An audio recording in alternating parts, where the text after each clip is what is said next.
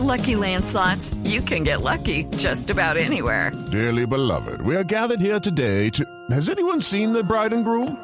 Sorry, sorry, we're here. We were getting lucky in the limo and we lost track of time. No, Lucky Land Casino, with cash prizes that add up quicker than a guest registry. In that case, I pronounce you lucky.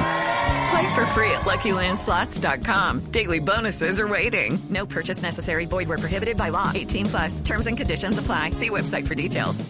Estados Unidos declaró inelegible al general colombiano Jesús Armando Arias Cabrales por violación de los derechos humanos durante la retoma del Palacio de Justicia en noviembre del año 1985. También señalaron que su esposa, ya fallecida, Marta de Arias, y sus hijos, Francisco Arias y Marta Arias, no son elegibles para ingresar a ese país. En el mismo comunicado, Estados Unidos apoya firmemente el acuerdo de paz de 2016 de Colombia y se suma al pueblo colombiano en la conmemoración de su séptimo aniversario, dice el comunicado. Estados Unidos felicita a Colombia por su aniversario, eh, por este aniversario y valoramos sus continuos logros hasta el momento. También elogiamos el trabajo de la Jurisdicción Especial para la Paz JEP para poner fin a la impunidad de los crímenes relacionados con el conflicto. La JEP integra la justicia reparativa y el reconocimiento con los procesos penales para garantizar que las víctimas desempeñen un papel central en todas las etapas del proceso de paz. Estás escuchando Blue Radio. Fundación Grupo Social presenta a José Jaime yo empecé en 1987. Empecé como charcutería yo, que siempre ha sido en este sector. Una puerta se abrió para contar esta historia. Todo lo que ustedes pueden ver aquí, todo sido crecimiento en esos 15 años. Y más ahora, pues, por el Banco Amigo Caja Social, que para mí es una familia. Y gracias a ellos he venido creciendo y pienso que voy a crecer mucho más. Fundación Grupo Social, dueña del Banco Caja Social. WOM tiene una razón más para que le digas sí. Pégate al plan con pospago WOM. Ahora por solo 29,990 pesos mensuales puedes darle una línea adicional con los mismos beneficios de tu plan a quien quieras. Sin importar qué plan pospago tengas, puedes sumar tres líneas adicionales y todos quedan con las mismas gigas, minutos y apps de tu línea principal. Pásate ya, visita nuestras tiendas o llama al 302-555-5555. WOM, vamos con toda. Válido del primero al 30 de noviembre de 2023 por 12 meses, con validación crediticia. TIC en WOM.com. Sigue la mañana del viernes y como todos los días estamos a esta hora aquí en Blue Radio. Estamos en Mañanas Blue. Increíble. Gracias a la gran cantidad de núcleos que tiene el procesador Intel del computador que compré en Al Costo, les estoy transmitiendo este mensaje desde la emisora. Estoy descargando una canción, leyendo lo que nos escriben nuestros seguidores y revisando las próximas noticias. Todo al mismo tiempo y sin perder rendimiento ni velocidad. Definitivamente a más núcleos, más posibilidades y todas trabajando al mismo tiempo.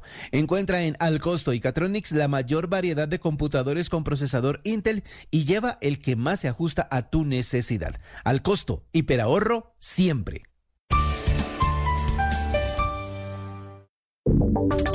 Y ahora en Blue Radio, la información de Bogotá y la región.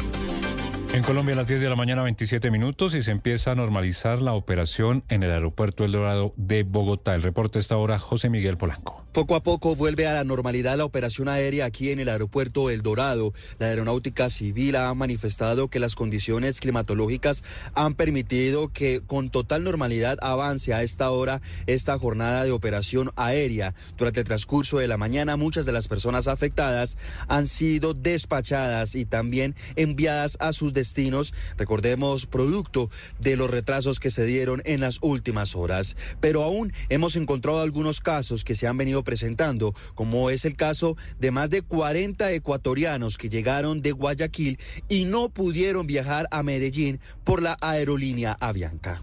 Tenemos claro que hemos perdido el vuelo no por irresponsabilidad de nosotros, es una falta, una falta de organización en cuanto a la misma aerolínea, de no tener el, parqueo, por decirlo así, eh, a, pronto, no sé cómo se manejarán ese tipo de situaciones. hago la pregunta del millón, entonces en el avión que iba para Medellín, al que ustedes todos, este vuelo se iba a ir, ¿con quién se fue entonces si están todos aquí? Eso hay que, hay que preguntarle a la aerolínea, pues aquí ya vemos aproximadamente 40 personas por su parte, la Asociación Internacional de Transporte Aéreo confirmó que tras estas operaciones que se retrasaron, fueron más de 90 mil las personas que resultaron afectadas.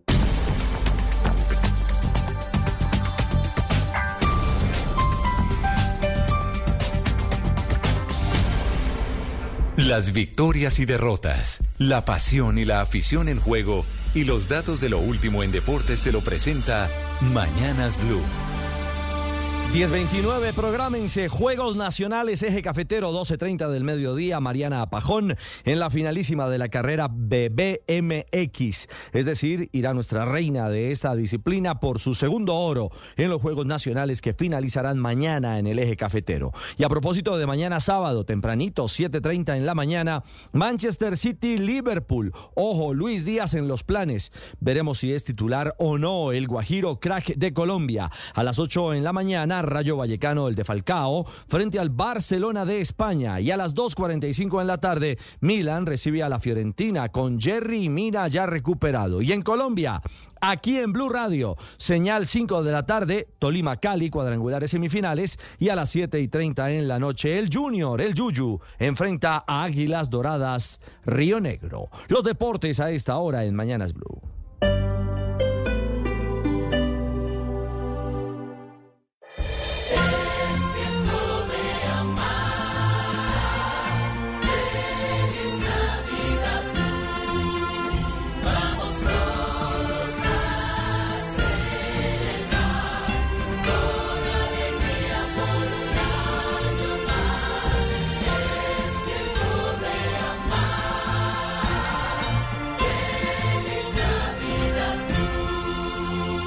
Radio, la alternativa. Fiebre, diarrea, dolor intenso en la boca del estómago, vómito persistente, dolor, ardor o molestia al orinar.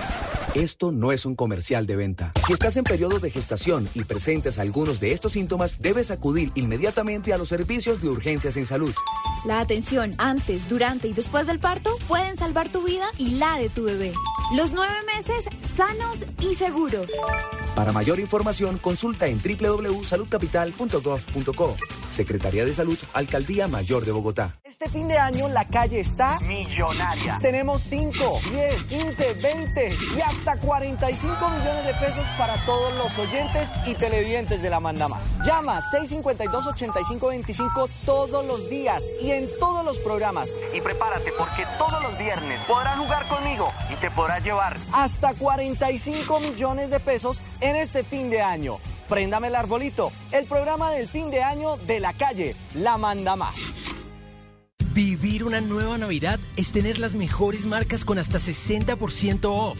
En Outlet Arauco Sopó encuentras el regalo perfecto en tiendas como Michael Kors, Carolina Herrera, Polo Ralph Lauren, Coach y más. Estamos a tan solo 20 minutos del peaje norte. Te esperamos en Outlet Arauco Sopó. Amigos, familia, algo para compartir. Lo único que falta es la música. Los viernes y sábados en la noche, Blue Radio pone el ritmo para disfrutar del fin de semana con la mejor música. Blue Música, fin de semana. Viernes y sábado por Blue Radio y bluradio.com. La alternativa.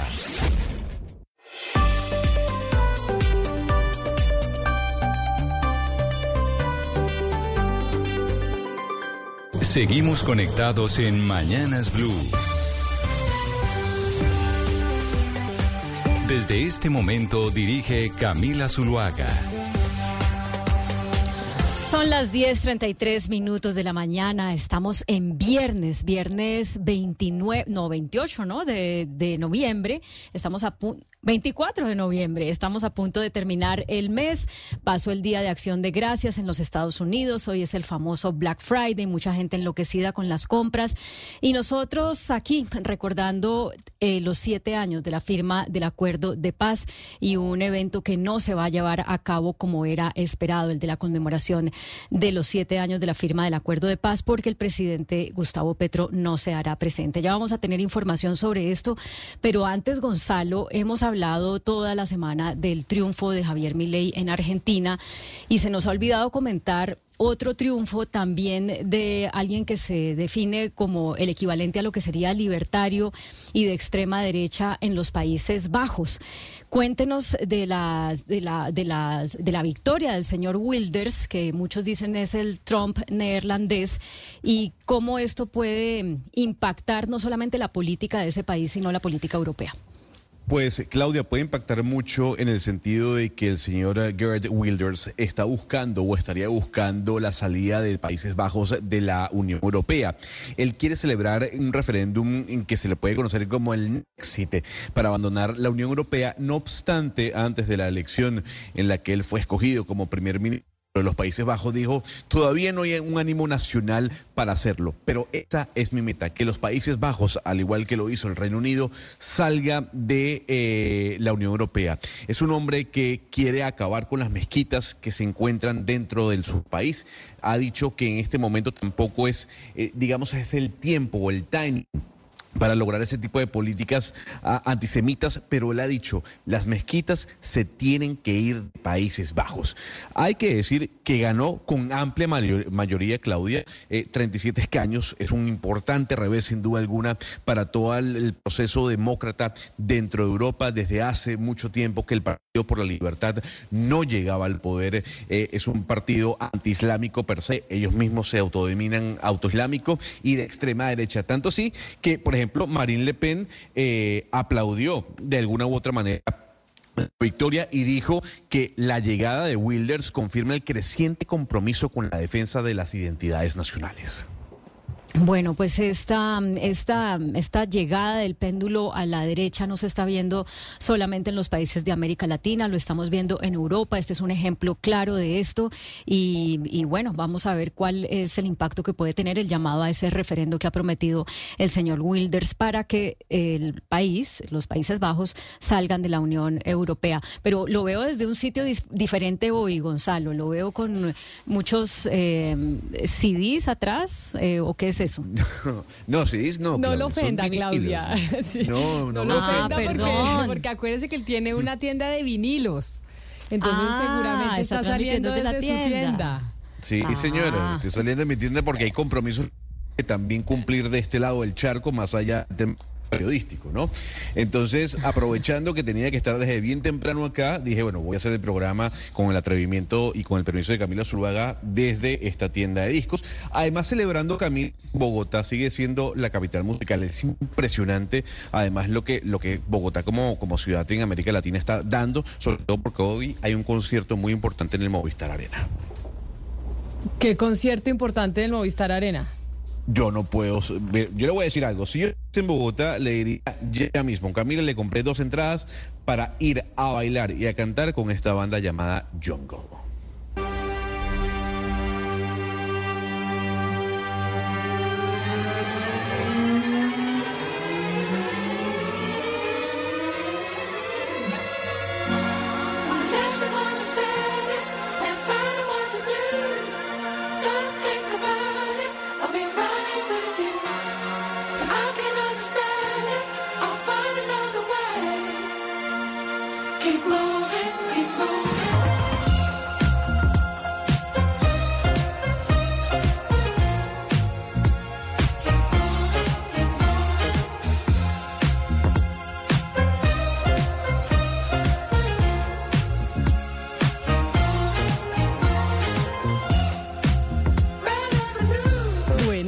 No tenía ni idea que esta banda se presentaba, pero pues muchas gracias por la invitación. Lo que no sé es qué tal estamos de internet, Gonzalo, en la tienda de discos. ¿Tenemos mismo proveedor o otro proveedor? Creo que la tienda de internet está un poco regular porque la señal no está tan buena. Pero hablando de conciertos, nosotros esta semana, Lucas, hablamos de una acción popular que hay en contra de la APP, una alianza público-privada para hacer todo este complejo del Estadio El Campín en Bogotá. Mostrábamos los renders, no sé si los tengamos en estos momentos con nuestro nuestros compañeros de Vimix y tengamos los renders en donde se ve cómo va a ser esa alianza público-privada y qué es lo que qué es lo que quiere hacer la administración de Bogotá en el Estadio El Campín, que entre otras cosas es para también hacer conciertos gigantescos. Exactamente, la idea es renovar completamente el Campín. Habría un nuevo Campín, ahí estamos viendo los renders, Camila, quienes se conectan al canal de YouTube. La idea es desaparecer, de cierta forma, renovar completamente el Campín, pasarlo de 39 mil espectadores a 45 mil espectadores, pero aparte de un nuevo Campín, habría un auditorio, habría algunos espacios para los esports, mejor dicho, habría también un espacio para la Orquesta Filarmónica de Bogotá. Sería un complejo cultural y un complejo deportivo. Y entonces, por cuenta de este complejo que se quiere hacer, hubo una acción popular. Nosotros hablamos con el gerente del club de tenis que hay ahí, son El Campín. canchas de tenis, el Campín, en donde pues la gente va a jugar, como dice su nombre, tenis, que quieren poner una acción popular porque dicen que los predios se donaron para que fueran de desarrollo deportivo, no desarrollo comercial, como lo que estamos viendo en las imágenes. ¿Qué actualización hay de esa acción popular y de Sí, todo ese rollo? Nos decían que los predios habían sido donados por los familiares del señor Nemesio Camacho, por eso así se llama el Estadio del Campín, y que estos predios solo podían tener uso deportivo. Pues lo cierto es que ellos ponen una tutela, los de la Corporación Club de Tenis El Campín, y responde el juzgado noveno municipal negando por improcedente este amparo. Es decir, lo que ellos alegan es que había una relación de 70 años más o menos entre el IDRD y la Corporación del Club de Tenis, pero lo cierto es que el IDRD busca eh, pues que estas tierras y que estos terrenos vuelvan a ser porque son un bien público y lo que dice el juzgado noveno es que esto es improcedente, es decir, el IDRD tendría todo el derecho de retomar estos terrenos. ¿Cómo se llama el juez? El juez Luz Ángela González Castiblanco. ¿Por qué pregunta por el juez? La jueza. No, un saludo para la para esta- o esta sea, no entiendo por qué está, está tratando de constreñir la justicia No, al preguntando revés, que por el juez. Felicitar a la jueza por la decisión. Por la decisión de que sí se puede hacer esta alianza público-privada en el Estadio El Campín. Pues todo parece indicar que sí, Camila. La tutela entonces queda negada. Es decir, el líder tiene derecho a utilizar estos terrenos y también nos enviaban, Camila, un pantallazo donde cuesta 320 mil pesos el mes para los adultos la tarifa por cuatro semanas de estas clases, 290 mil para niños.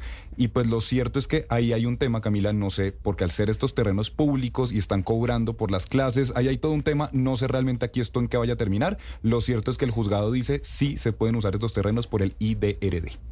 Claro, pero pues por las clases hay que pagar porque a los profes pues hay que pagarles y el mantenimiento de las canchas, Lucas. Pero yo lo que me pregunto es con esa cantidad de espacio, ¿por qué el nuevo proyecto no puede tener canchas de tenis?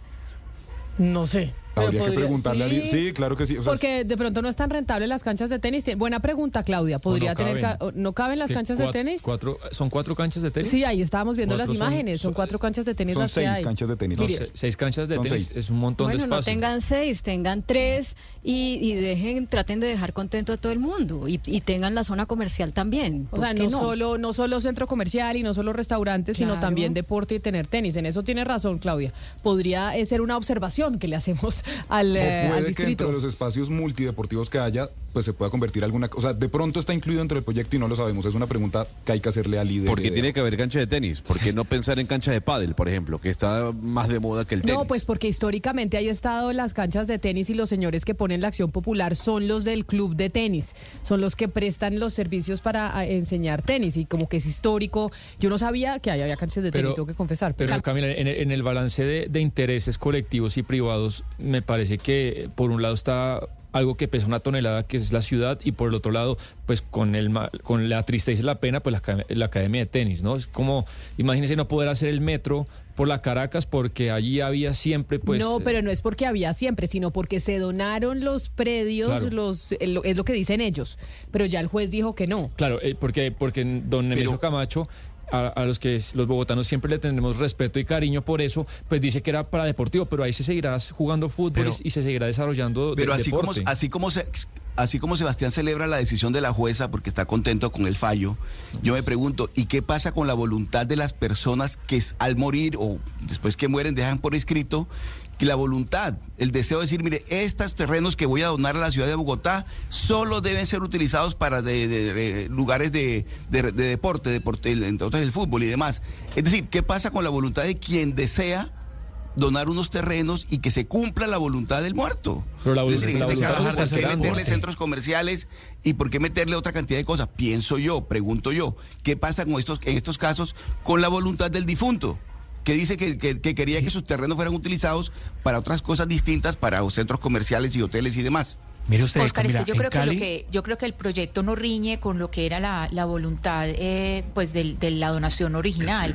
Y pienso en, la, mis- en el mismo sentido que no habría por qué quitar las canchas de tenis, porque es que ocupan un, un- y ocupan y tienen un espíritu que es un espíritu básicamente deportivo, es decir, conservan el espíritu original, porque se quiso donar para un estadio de fútbol que digamos la intención es para deporte, este también es un escenario deportivo, el tenis eh, no tiene, pues obviamente el tenis no tiene los mismos seguidores del fútbol, pero yo no veo ningún problema para que esté ahí eh, pues las canchas de tenis, las canchas de tenis, por ejemplo, aquí en Medellín también, eh, la liga de tenis también es al lado eh, del estadio Atanasio Girardot y ha sido por décadas, entonces también hay digamos un, una, mm, ¿cómo diría yo? Como una memoria colectiva que ubica esas canchas de tenis ahí, yo no veo que riña con eso, no veo por qué lo tengan que quitar, además porque sigue con ese, con ese espíritu deportivo.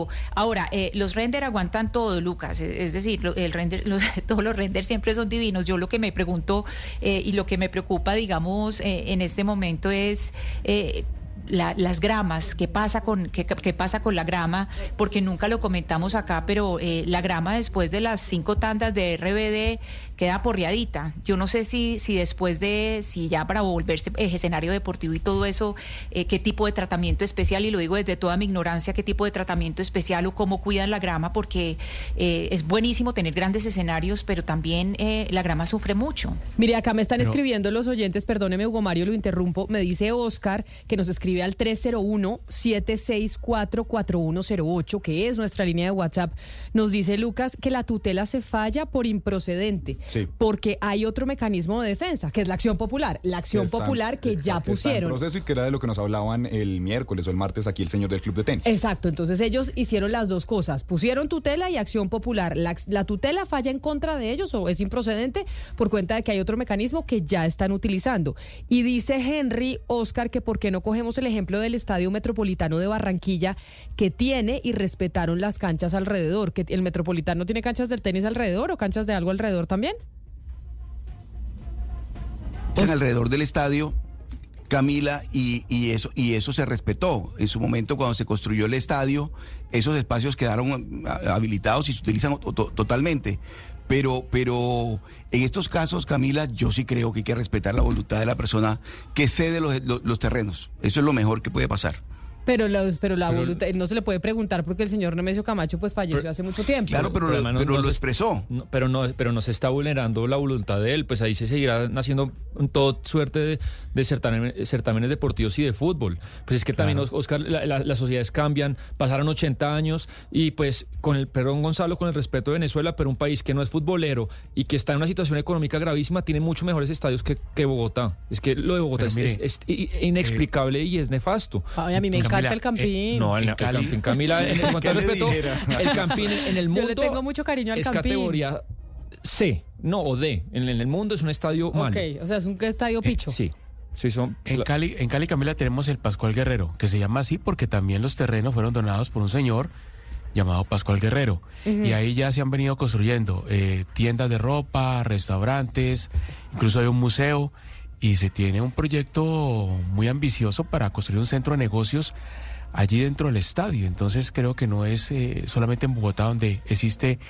esa, Pero allá esa en, controversia. allá, allá en Cali también eh, don Pascual Guerrero los donó para que tuvieran uso deportivo, también cuando dijo, mi, o sea, lo que yo quiero es que estos terrenos que yo le dono a la ciudad es para que se usen para el deporte. ¿Eso también Claro. lo dijo Pascual Guerrero? Claro, lo, lo donó para la construcción del estadio de fútbol. Para exact- exactamente En eso todo lo donó. caso, muy bueno que mejoremos el campín y que subamos de categoría, como lo eh, sugiere Sebastián, pero el único deporte no es el fútbol y, puede ser que este país, puede ser no, evidentemente este es un país futbolero, pero hay gente, uno a la que no le gusta el fútbol, dos, eh, el, el fútbol pues mucha gente lo ve y no lo practica y la idea también es que estos, estas inversiones sirvan para que la gente pueda tener una vida más saludable. Si usted se fija al lado del estadio El Campín, la gente que vive por ahí pues no es que tenga un montón de opciones, para poder hacer eh, deporte. Le toca bajar, le tocaría bajarse más hacia, hacia los lados del Parque Simón Bolívar y por las vías tan anchas que hay allá, pues no es como,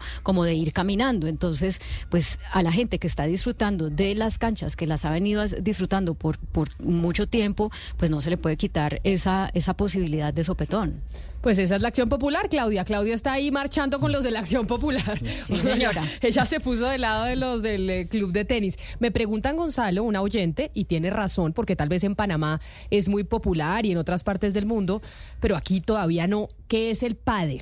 Me pregunta un oyente en el 301-764-4108 que por favor le describa qué es el pádel, porque para usted debe ser muy eh, común, pero para mucha gente en Colombia no. De, canchas, que a mí yo puedo decir que es el, país de Centroamérica que más canchas por habitante tiene Panamá, ¿no? Canchas de pádel.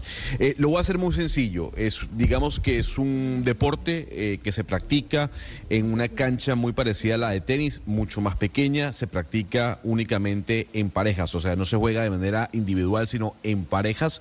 Eh, y el pádel, a diferencia del tenis, cada cancha está bordeada por vidrios. Entonces, digamos que lo que usted no tiene que evitar es que la pelota pique dos veces.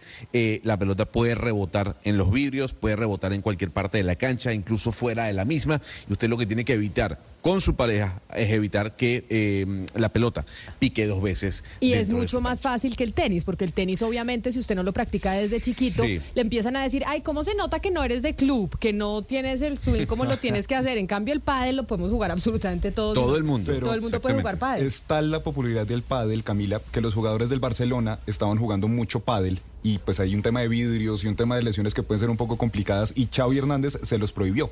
Es que en España, es- o sea, llegó aquí a Centroamérica y Panamá tiene una cantidad de canchas de, de pádel, pero donde es más famoso el pádel es precisamente allá en España. Pero el señor Xavi les dijo, no, no, no, ustedes juegan fútbol, no juegan pádel porque se estaban lesionando jugando fut- eh, jugando pádel los fines de semana o en sus tiempos libres. Y sabe que aquí solo he visto unas canchas de pádel, yo no sé Yo qué creo que he visto dos. Yo he visto dos Sí, canchas de pádel en Bogotá. Yo he visto dos. muchas. Está, ¿Sí? no sé si hago publicidad. Está loco- No, tranquilo. Locos por el pádel, que yo creo que es el mejor. ¿En dónde complejo. queda? Eso queda en la Boyacá, detrás del éxito de la 153. Es que yo, yo juego pádel. Ah, no diga. Entonces eh, conozco eh, algunas canchas, también hay acá en la Caracas, ahí abajo de la 68. Están construyendo los héroes tres canchas.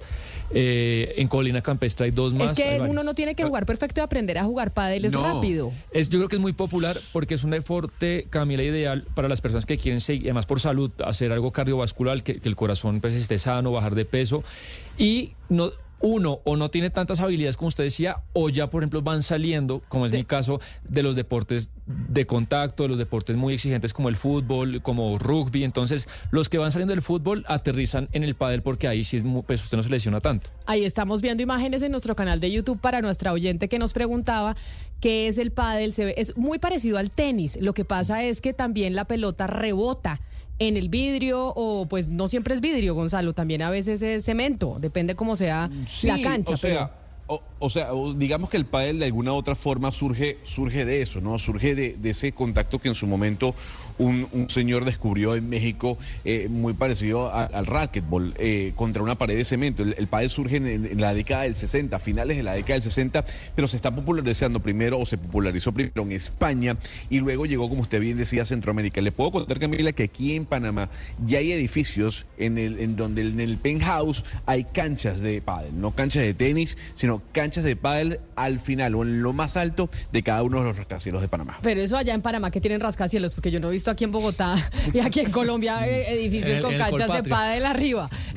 Exacto. Pero ya que usted juega pádel, Sebastián, le tengo noticias suyas y le- que, o que a usted le interesan y tienen que ver con el aguardiente amarillo, que es que nosotros aquí hemos hablado mucho en la sí. seguimos en la historia del aguardiente amarillo porque usted se acuerda que nosotros hablamos aquí con el representante y el vocero de la licorera de Cundinamarca, el doctor Juan Pablo, eh, Juan Pablo Estrada, ¿se acuerda? Sí. que hablamos con él y él nos dijo, mire, yo eh, iniciamos un tribunal de arbitramiento que nos inicia Repco, que es la empresa que distribuye los licores de la licorera de Cundinamarca. Tribunal de arbitramiento que se instaló el lunes. Aquí hablamos con el representante o el eh, abogado y vocero de la licorera de Cundinamarca, el doctor Estrada, y nos dijo, le voy a adelantar una chiva.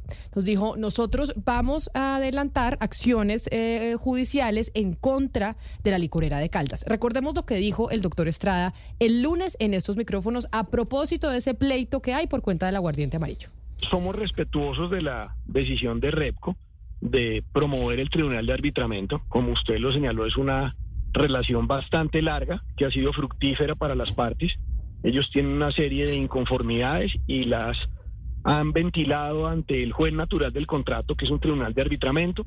La empresa de licores de Cundinamarca no comparte las, las peticiones de RECO y así lo hará valer en, en el seno de ese tribunal de, de arbitramiento, en donde no solo ejercerá su defensa, sino que muy seguramente formulará una contrademanda porque eh, considera el equipo legal de, de la empresa de licores de Cundinamarca, el que yo hago parte, que se han presentado unas circunstancias que pueden constituir un eventual incumplimiento de las obligaciones a cargo de REPCO. Eso es lo único que le puedo decir frente al tema del tribunal. La, la empresa es respetuosa de ese derecho a que la citen a concurrir a un trámite arbitral y se defenderá allí y hará el ejercicio de, de sus derechos en torno a ese tema que como usted lo Eso era lo que decía el eh, doctor Estrada sobre el Tribunal de Arbitramiento, pero en esa entrevista también nos dijo que iba a demandar a la, li- a la licorera de Caldas. Y yo les mencioné, ¿se acuerda Claudia que les dije aquí tenemos eh, abogados de todos los niveles y todos los quilates en este pleito? Ah, que lo mencionamos desde el mo- dijimos de nuestros suits, ¿no? ¿Se acuerda a quién me, me refería yo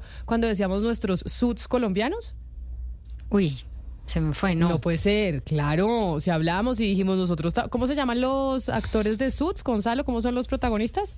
Eh, Harvey se llama Har- Harvey ese- Specter, ese es el- número uno. Eh, pero y ese es el Patrick personaje, es el y. Patrick. Ah, el, el nombre. No, no, no, no, pero sí, pero esos son los personajes, Sí, sí, sí. ¿cierto? Harvey es el... y Mike. Ah, bueno, ah, no, ok. eh, ah, esa- eh, lo que pasa es que Patrick es el nombre de la- de- de- de- del actor que hace el papel de Mike y Harvey Specter es el gran protagonista, que es el que a Exacto. usted le gusta. Yo, y yo les dije que aquí teníamos nuestra cosa de Suits, pues resulta que el abogado de la licorera de Caldas es el ex superintendente de Industria y Comercio, Pablo Felipe Robledo, que está con nosotros en la línea. Doctor Robledo, bienvenido.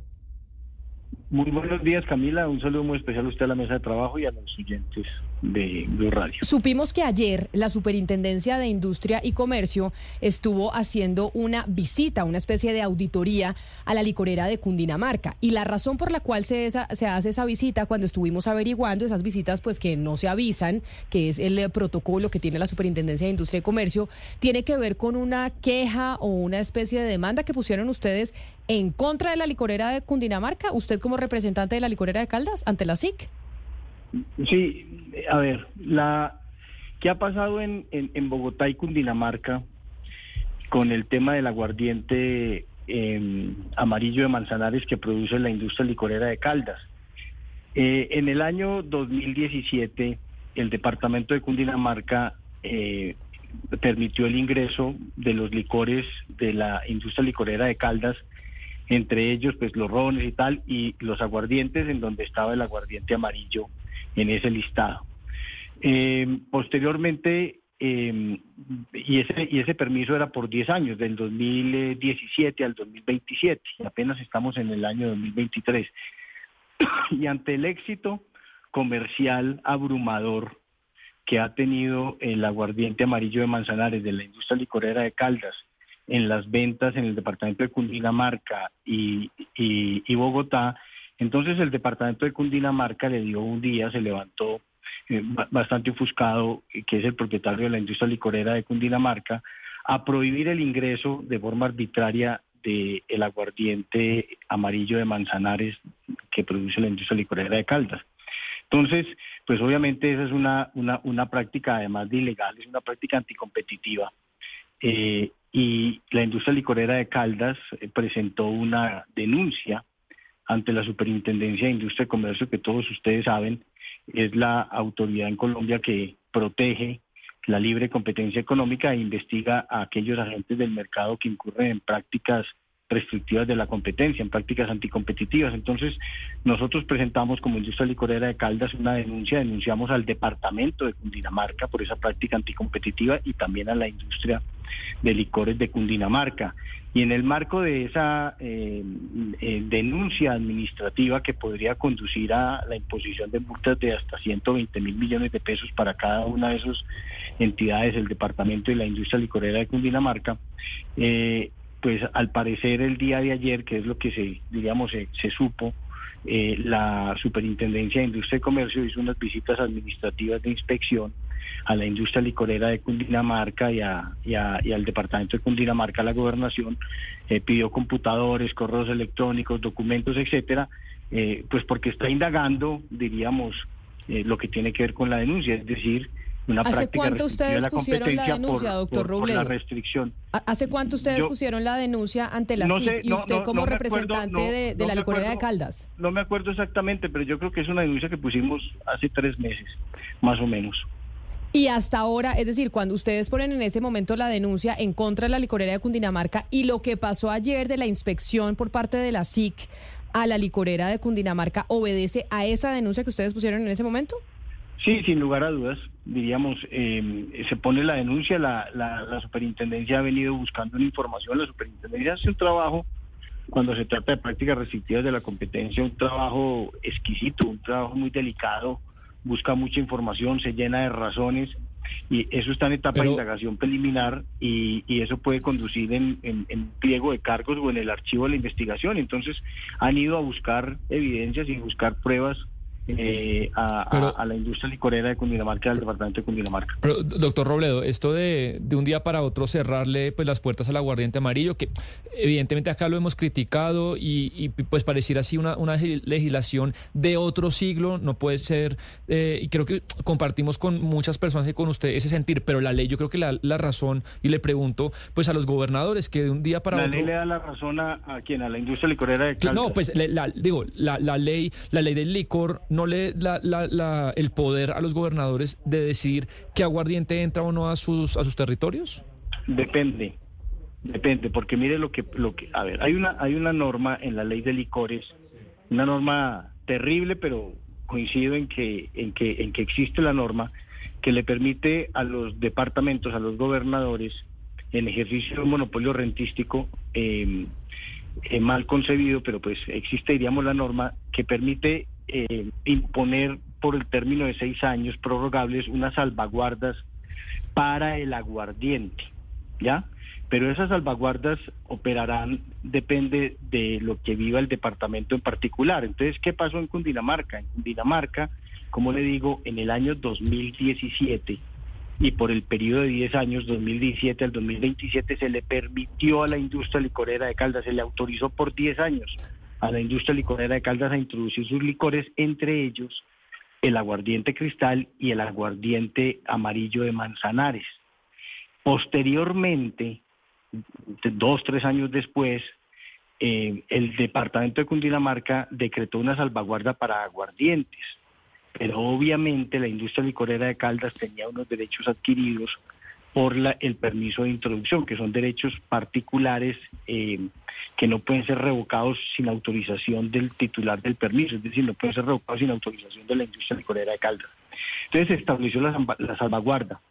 Y dos años después, otro año, ante el éxito eh, que nadie se esperaba del aguardiente eh, amarillo de Manzanares en el mercado, por una cantidad de estrategias comerciales de la industria licorera de Caldas, eh, entonces la- un día, lo que le digo, se levantó bravo el gobernador y decidió pues que aquí no volvía a entrar una sola botella de, en Bogotá y Cundinamarca, una sola botella de aguardiente amarillo Manzanares, y esa, el ejerci- el- esa prohibición es ilegal porque ya la industria licorera de Caldas tenía un permiso por 10 años que no puede revocarse sin permiso de la eh, eh, industria licorera de Caldas. Es decir, ese es el término, ese famoso de la alcaldada, que en este caso es una gobernada.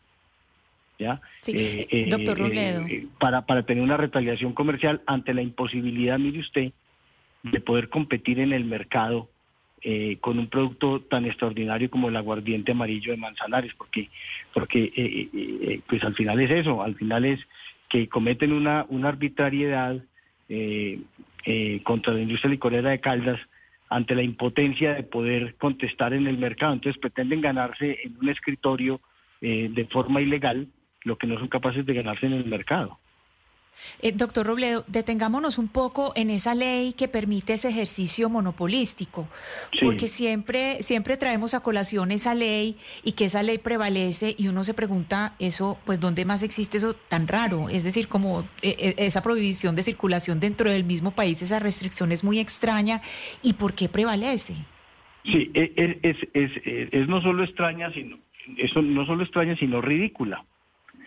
Eh, y eso tiene una explicación. Eh, eh, antes de, eh, cu- cuando Colombia está en el proceso de acceso a la, a, la, a la OSD, esa historia me la sé más o menos bien porque yo estaba en el gobierno como superintendente, estaba en el proceso de acceso a la OSD, incluso la OSD, uno de los requisitos que le puso a Colombia era eliminar ese tema de eh, las restricciones de circulación de ciertos productos en cierto mercado, en este caso el aguardiente, particularmente para el aguardiente.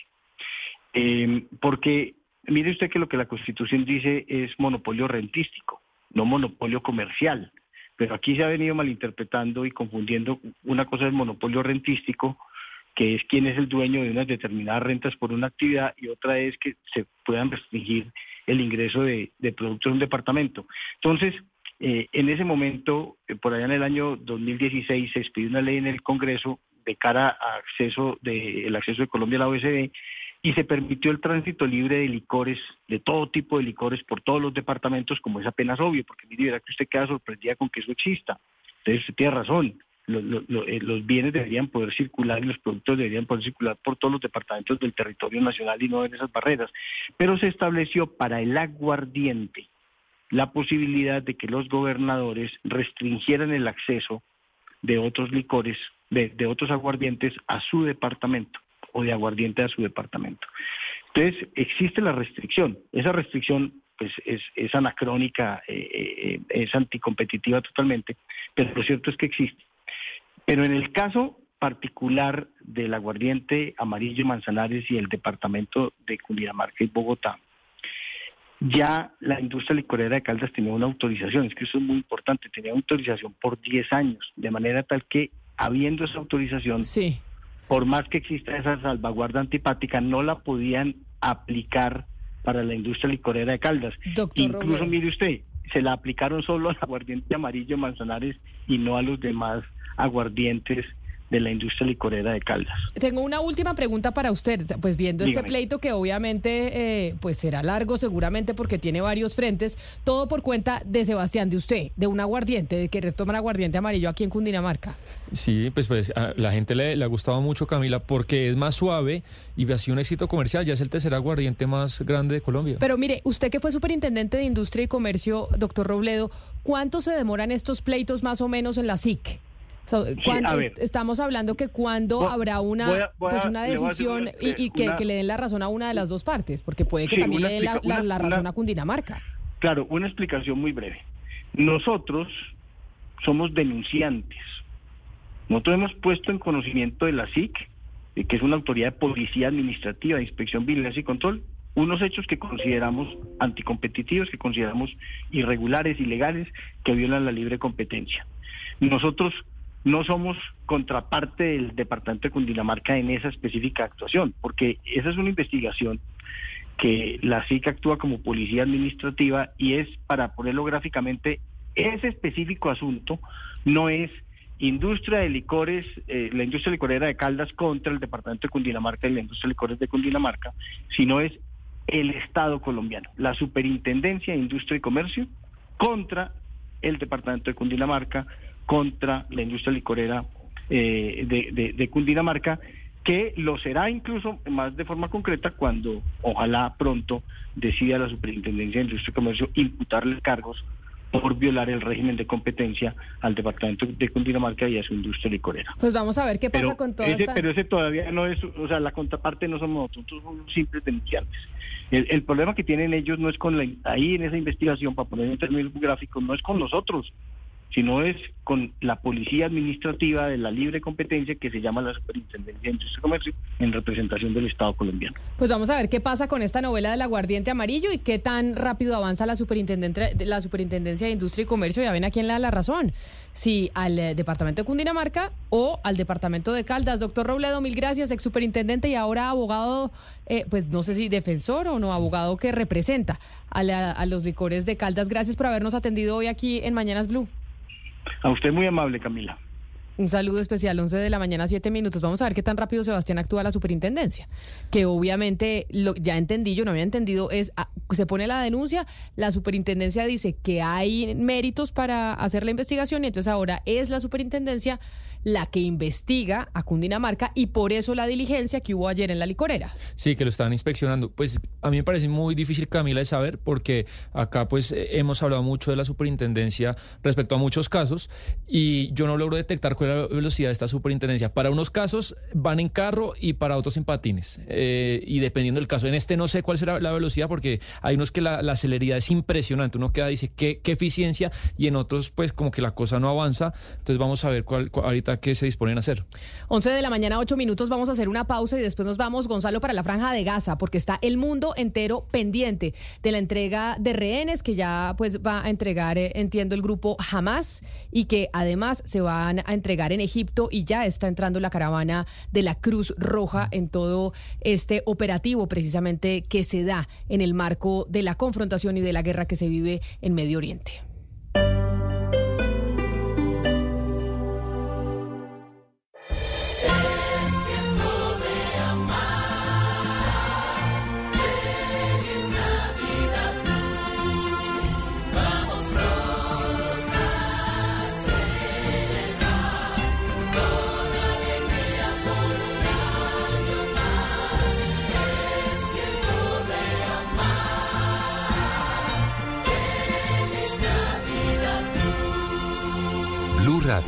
La alternativa. Lleva Internet fibra óptica ETV de 300 megas con 50% de descuento los primeros cuatro meses. Además, esta oferta incluye App Besi con tienda en línea por seis meses, una herramienta muy útil para llevar tu negocio al mundo digital y empezar a vender tus productos por Internet. Llama ya 601-371-4000. Válido del 16 de noviembre de 2023 al 14 de enero de 2024. Aplican términos y condiciones en etv.com slash TIC. Soy lesbiana. Vivo con mi pareja, dos gatos y dos perros. Soy campesino. Trabajo con hierbas aromáticas. Soy negra y mi mamá vino a visitarme esta semana. Soy firmante y mi compromiso es con la paz. Este es un mensaje de la Agencia para la Reincorporación y la Normalización para prevenir y superar la estigmatización de las y los firmantes del Acuerdo Final de Paz que apuestan a la democracia. Colombia, potencia de la vida. Agencia para la Reincorporación y la Normalización. En esta Navidad, por cada 100 mil pesos en compras en la tienda IKEA realizadas entre el 20 de noviembre y el 20 de diciembre, recibe un cupón para participar por uno de los 10 bonos por 10 millones de pesos en productos. Recibe el doble de cupones entre semana. IKEA, muebles y decoración. Válido en la tienda IKEA en en Bogotá para miembros IKEA Family en 2023, lunes a viernes excepto festivos. El se realizará el 21 de diciembre. El bono no será cambiable por dinero modificable, reembolsable o cedible. Conoce términos y condiciones en ikea.com.co. Suscríbete a nuestro canal de YouTube, arroba Blue Radio Co.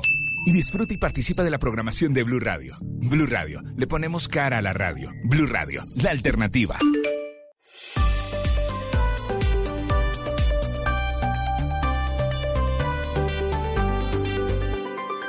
Estás escuchando Blue Radio y bluradio.com.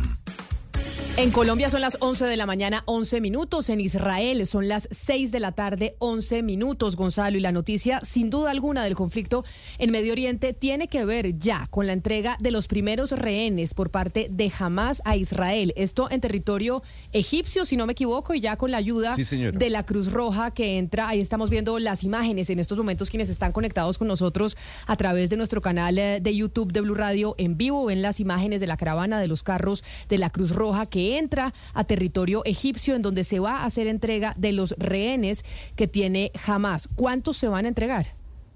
Pues Camila, hoy Israel va a liberar a 150 prisioneros palestinos, mientras que jamás dijo que de alguna u otra manera van a liberar a 50 israelíes, pero hoy al menos comenzarán con 39. Esta operación se llama la operación Puerta del Cielo. Es una operación, Camila, que hay que destacar que, que tuvo la presencia, el apoyo de los gobiernos de Egipto, de Qatar y de los Estados Unidos. La visita de Joe Biden a Israel fue muy importante para lograr esta tregua. Tregua además que hoy el ejército israelí ha dicho no significa que se haya llegado a una paz. No, la guerra continúa. La guerra no ha terminado. La pausa humanitaria en Gaza simplemente es temporal. Lo que está informando, lo, lo que están informando los medios de comunicación desde Israel es que se han liberado a tres israelíes y a 12 tailandeses que han pasado por el cruce de Rafah al sur de Israel con dirección hacia Egipto. Todo este compromiso de tregua o esta operación, repito, llamada Puerta del Cielo, ha tenido la veeduría de la Cruz Roja. La Cruz Roja ha dicho, nosotros somos imparciales y lo que queremos es que de alguna u otra manera los prisioneros de un lado y de otro lleguen en paz. Israel dijo entonces, nosotros vamos a liberar a 150 prisioneros palestinos, entre ellos muchas mujeres y muchos niños, y eh, jamás se compromete entonces en liberar a 50 israelíes. Hoy, hoy y hasta ahora se conoce que son 39 únicamente los que jamás soltará allá en territorio israelí. Lo que está confirmando la Cruz Roja es que ya se han liberado 24. En total, Gonzalo, ¿cuál es el número de rehenes que tiene Hamas después eh, del ataque de hace más de un mes que provocó precisamente esta escalada del conflicto en Medio Oriente? Según la información que ha dado el gobierno de Netanyahu, este grupo de rehenes ascendería a más de 220 personas. Recordemos que los rehenes fueron capturados el pasado 7 de octubre cuando se dio esa masacre en aquella fiesta que, eh, que ocurría eh, en la frontera con la franja de Gaza. Y a partir de ese momento, más allá del asesinato de mil israelíes y de otras nacionalidades también, eh, el grupo jamás habría capturado a más de 200 personas. Esas 200 personas, se- lo que busca Israel es que sean liberadas lo más pronto posible. Ha trabajado Israel en base a eso, pero sí le tengo que decir algo. Dentro de los movimientos de extrema derecha más radicales en Israel, no hay, digamos, un acuerdo con respecto a esta operación Puerta del Cielo, porque siguen insistiendo en que no hay que negociar con los terroristas, hay que acabar con Hamas más allá de esta operación y este intercambio de prisioneros que, repito, ha tenido el sello de los Estados Unidos, de Egipto y de Qatar. Pues son las 6 de la tarde, 14 minutos en Israel, en donde ya es de noche y se está presentando precisamente la entrega de esos rehenes por parte de Hamas en el marco de la tregua que se dio en el conflicto entre Israel y ese grupo terrorista Hamas en la franja de Gaza en Colombia. Son las 11 de la mañana, 15 minutos, y en el marco de la conmemoración de los siete años de la firma del acuerdo de paz con las FARC en el Centro Nacional de Memoria Histórica, el presidente, el expresidente Juan Manuel Santos, acaba de terminar su intervención. Lucas, y tenemos apartes de lo que dijo. Sí, señora, lo pueden ver también quienes se conectan a nuestro canal de YouTube y tenemos también el audio del discurso del presidente Santos. Escuchemos un pedazo, si le parece. para llegar a ese destino que es la paz. Y nos dimos la mano. Y yo tengo que decir que Rodrigo Londoño y sus amigos han cumplido, han remado a pesar de todos los obstáculos, a pesar de los asesinatos de los firmantes.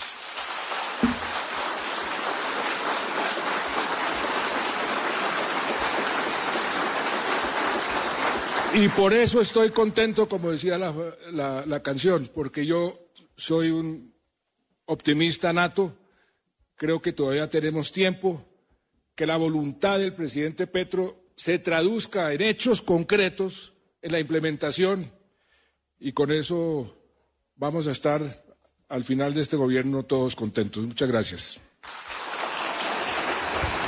Oiga, es em, pues realmente llamativo porque el presidente Santos también decía en algún momento pues que ojalá el presidente Petro nombre a una persona que se haga cargo de la implementación del acuerdo de paz que no dependa del alto comisionado, es decir, para el presidente Santos esa figura que se creó cuando le dieron a Gloria Cuartas esa mm, eh, asignación, pero dependiente de Danilo Rueda, pues no funcionó como ella misma lo ha dado a entender en alguna entrevista que dio hace poco a nuestros compañeros del espectador. Entonces, lo que está diciendo el presidente Santos, pues es, nombre una persona que pueda firmar los decretos, que tenga el presupuesto para que pueda implementar el acuerdo de paz. Y la ausencia del presidente Petro, pues es eh, lamentable porque el presidente Petro había confirmado que iba a asistir a esta conmemoración de los siete años y a, último momento pues eh, no llegó. Del gobierno quienes están, el canciller Álvaro Leiva, está eh, Danilo Rueda, no sabemos si asiste todavía como alto comisionado, pero ahí está, eh, y está también Gloria Cuartas, eh, justamente, y Alejandra Miller, que es la directora de la Agencia de Reincorporación. Nadie más. Y uno pensaría que pues para lo que significa el acuerdo de paz con las FARC en un país, en un gobierno que tiene un proyecto que se llama Paz Total, pues eh, un evento como estos debería ser muy importante como para que hubiera gente de mayor, eh, de mayor nivel del gobierno. Sí, no solo lamentable, Claudia, Ana Cristina, sino muy diciente que el presidente Gustavo Petro no haya asistido a los siete años y a la conmemoración de los siete años de la firma del acuerdo de paz. Ahí estaban ahora, después de las palabras del presidente Juan Manuel Santos, viene un conversatorio en donde van a estar la alcaldesa de Bogotá, Claudia López, una de las presidenciables para el 2026, también el eh, gobernador del departamento del Meta, el señor Juan Guillermo Zuluaga se llama, ¿no? El gobernador del Meta, que es otro de los que tiene intención de ser eh, presidente. Juan Fernando Cristo, Leiner Palacios, viene un conversatorio precisamente para hablar de los siete años de lo que ha sido la implementación eh, del acuerdo, Ana Cristina.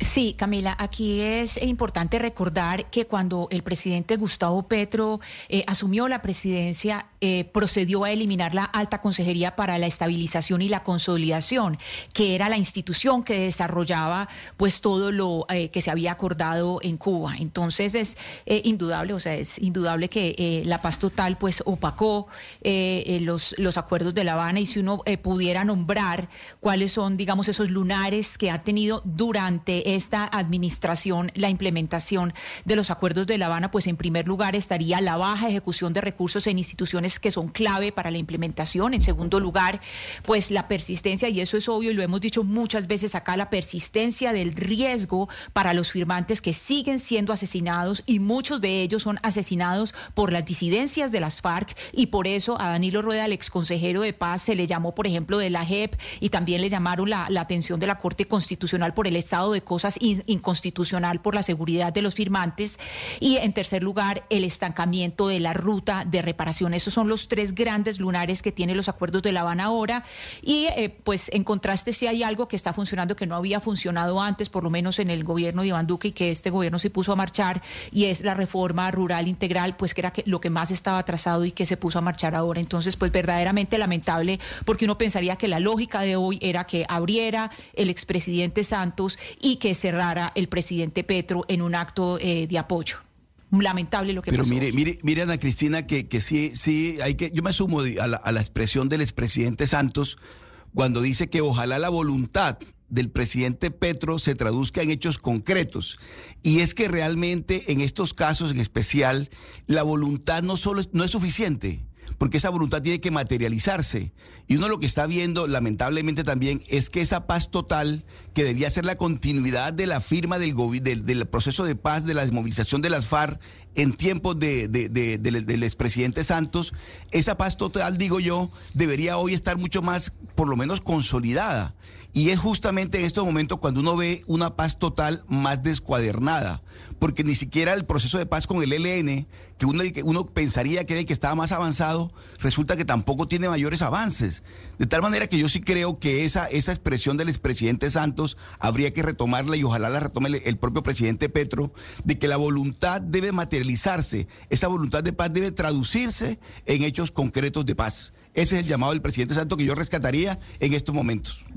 Y para, para seguir hablando de lo diciente que son o los gestos o la falta de gestos del gobierno, pues me acaba de informar una persona que está ahí en la ceremonia que el canciller Álvaro Leiva ya se fue. Es decir, llegó hace 15 minutos cuando el presidente Santos ya había comenzado su intervención. El canciller Álvaro Leiva era la persona de más alto nivel del gobierno que estaba presente, pero ya se fue eh, justo cuando estaba empezando el primer panel. Pues uno entiende que pueda tener eh, un- una agenda muy apretada, pero, pero pues sí creo que, que es un mensaje de cómo este gobierno no está sintonizado con el cumplimiento del acuerdo de paz o no sé, pensaría uno, tal vez quieren darle un protagonismo a la paz total, pero teniendo en cuenta lo mal que va la paz total, pues eh, bien haría que eh, tal vez se apalancara en un proceso que a pesar de todas sus dificultades, pues ha sido un proceso exitoso. Pues precisamente vámonos para el centro de memoria en donde está nuestro compañero Mateo Piñeros, que es el editor de los temas de paz aquí en Blue Radio para hacer referencia a algunos de los pronunciamientos, Mateo, del presidente Juan Manuel Santos, un poco molesto con el presidente Gustavo Petro por no haber asistido a este evento y, entre otras cosas, pues por lo que está pasando con la paz total.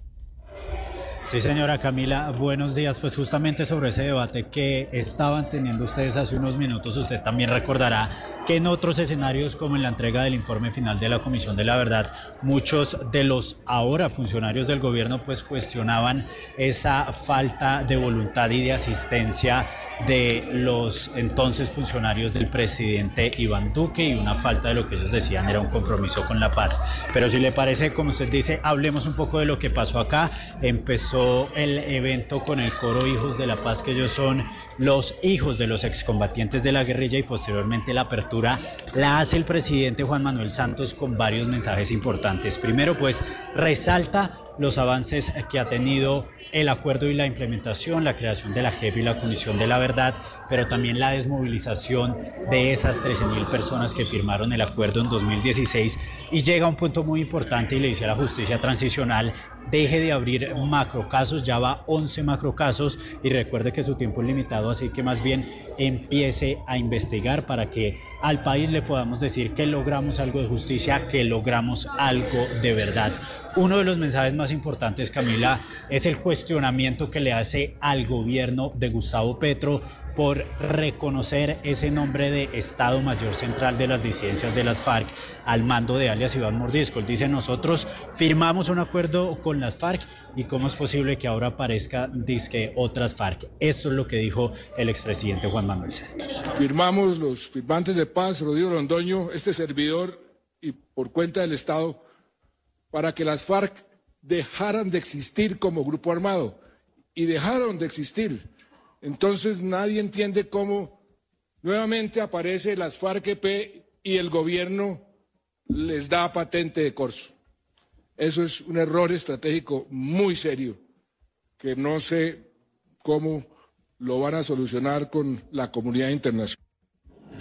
Camila, por último, el expresidente Santos dice que no hay una estructura, no hay presupuesto y no hay digamos, un alto comisionado o un consejero encargado únicamente de la implementación del acuerdo de paz durante el gobierno Petro, que recordemos pues ya cumple un año y tres meses en el poder y que llegó comprometiéndose con esa implementación, por lo que le dice al presidente Petro, avance en la implementación, que con eso usted pasará a la historia. Por último, el presidente Juan Manuel Santos también dice que hay que lograr ese acuerdo nacional que promueve el gobierno, pero que en ese acuerdo nacional hay que incluir como uno de sus puntos importantes la implementación integral de lo firmado hace siete años. Gracias, Mateo. Pero entonces se fue en esa, en ese discurso el expresidente Juan Manuel Santos, pues muy duro en contra del gobierno del presidente Gustavo Petro, pero Ana Cristina y Claudia, muy fuerte en contra de la JEP. Decir, dejen de abrir macrocasos y cierren porque ustedes tienen un tiempo determinado y no van a durar para siempre.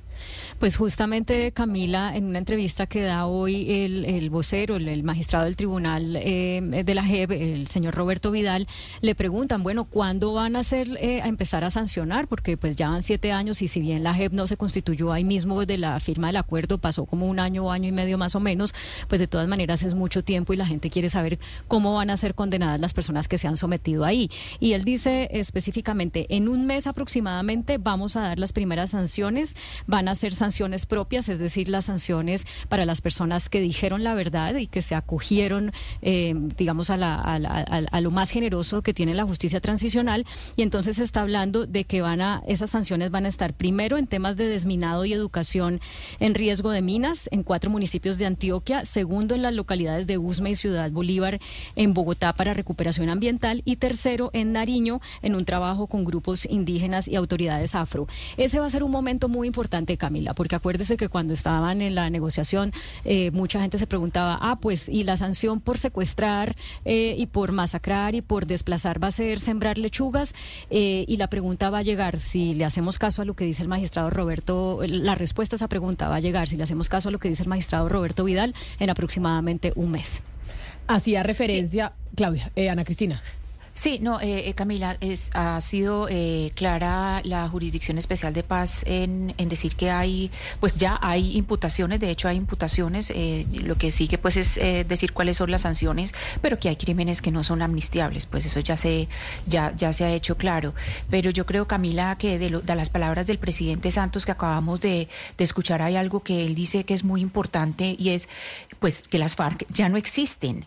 Eh, recordemos esta semana una de nuestras colegas, Diana Calderón, entrevistó a Sebastián Martínez del Estado Mayor Central y este señor Sebastián Martínez diciendo que ellos son las FARC y ella lo paró en seco y le dijo, no señor, es que las FARC no existen. Usted no puede decir que las FARC existen porque ya no existen las FARC. Ustedes son disidentes y ustedes incumplieron con un acuerdo. Entonces eso es, eso es lo primero, quitar del discurso eso que ellos quieren volver a posicionar las disidencias de que las FARC existen porque hay muchos eh, firmantes que siguen contra todo tratando de reincorporarse a la vida civil, cumpliendo con los acuerdos a pesar de todas las dificultades y esas, es a esas personas a quienes tenemos que honrar hoy, a quienes han sido estigmatizados, a quienes han sido en los territorios siguen resistiendo a pesar de lo difícil que ha sido la, la estigmatización. Y aquí uno de los grandes problemas que tenemos es decir que la, la paz de Santos, la paz de Petro, no, es que la paz es la que nos conviene a los colombianos. Dejemos de ponerle a los acuerdos los apellidos de los presidentes como para decir esta me sirve y esta no me sirve. En este momento lo que debería, lo que debería estar pensando el presidente Petro y el nuevo equipo de paz o lo que empiece a innovar eh, con la salida de, Dan- de Danilo Rueda es entender que es una sola paz y que somos los colombianos los que estamos comprometidos ahí, los, la, la- la tranquilidad de todos los colombianos y, y- y los que merecen hoy la gran felicitación la- es en los territorios, a los, a los firmantes que están resistiendo a partir de todo. Es para ellos, para quien va el abrazo el día de hoy.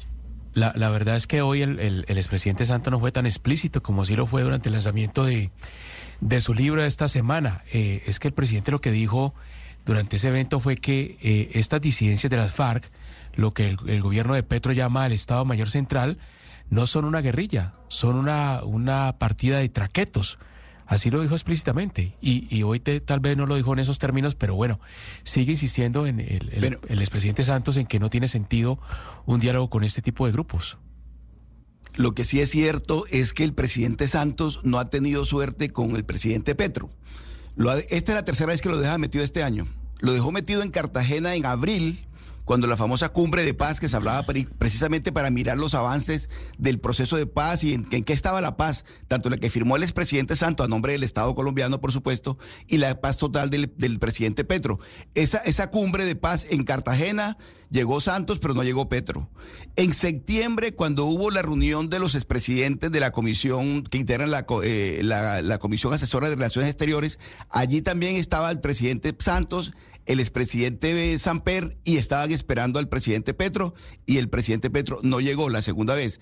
Y hoy es la tercera vez que el, que el, pres- que el expresidente Petro, el expresidente Santos, perdón, se queda esperando al presidente Petro, de tal manera que ya se le volvió costumbre, por lo menos en el caso del, ex- del expresidente eh, eh, Claro. Santos, dejar Pero metido digamos- al el presidente Petro. Digamos que eso ha sido costumbre del, del presidente Gustavo Petro, pero el tema de la- los siete años de la conmemoración de la firma del acuerdo de paz, si más allá de dejar presidente a un exmandatario o no, es dejar eh, metido a un país que se comprometió con ese proceso en su momento y que incluso proceso de paz que entiendo el, eh, cuando era senador Gustavo Petro lo defendió y también desde, desde la alcaldía. Así que el hecho de que no haya ido Gustavo Petro, Claudia, que Álvaro Leiva, canciller, que también incluso ha sido un promotor de la paz históricamente en Colombia, haya llegado tarde y haya estado 15 minutos y se haya ido, es un mensaje clarísimo del gobierno nacional a ese proceso de paz. Y es que eh, uno se pone a pensar, Álvaro Leiva fue muy importante para el acuerdo de paz con las FARC. Álvaro Leiva, eh, sobre todo para lo que fue la constitución de la Jurisdicción Especial para la Paz, pues fue una piedra angular. Y ahora pues está en este gobierno que tiene pues su propio proyecto, el de paz total, y, y- pues me parece una posición muy compleja la de Álvaro Leiva. Y tal vez lo de ir hoy, estar 15 minutos y salirse, pues es como una manera de, de decir yo todavía acompaño este acuerdo que en el que fui tan importante, pero estoy pues en otro momento. O tenía una agenda muy apretada, eh, no lo sabemos. Pero lo cierto, Camila, es que a mí no deja de sorprenderme, yo lo, lo dije ayer aquí al aire, las incoherencias del, del presidente Petro, porque él llama a hacer un pacto, él llama a la unidad, él llama a la paz, pero con lo que dice y con lo que hace eh, lo que siembra es división, lo que siembra es eh, enrarecimiento del ambiente. Entonces, esa incoherencia pues no le conviene a su gobierno y no nos conviene a los colombianos pues como país. Un momento muy importante que se vivió, o que se, sí que se vivió en ese evento que se está llevando a cabo en estos momentos de los siete años de la firma del acuerdo, que yo sé que muchos nos acordamos como si fuera ayer, es este momento, este coro de hijos y de hijas de firmantes del acuerdo de paz entre el Estado colombiano y las FARC.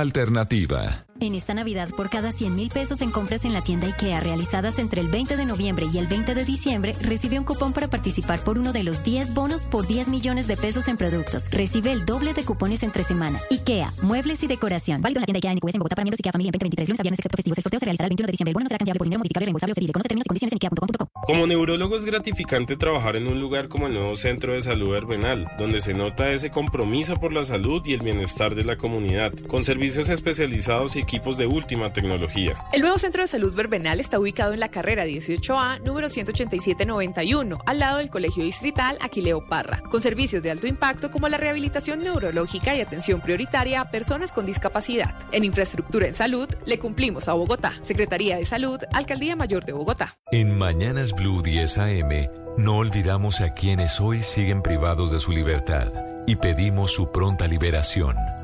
Alexis Chocho Champuro y Heller Andrés Lizalda, secuestrados el 2 de agosto en el litoral de San Juan, Chocó. Duma Romero, secuestrado el 10 de agosto en Tame, Arauca. David Andrés Sepúlveda, secuestrado el 1 de septiembre en Fortul, Arauca. Carlos Mario Hidrobo, secuestrado el 26 de agosto en Linares, Nariño. José Angarita Albarracín, secuestrado el 29 de agosto en Saravena, Arauca. David Andrés Sepúlveda, secuestrado el 1 de septiembre en Fortul, Arauca.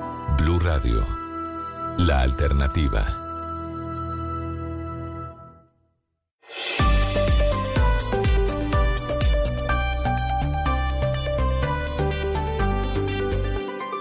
Estás escuchando Blue Radio y bluradio.com.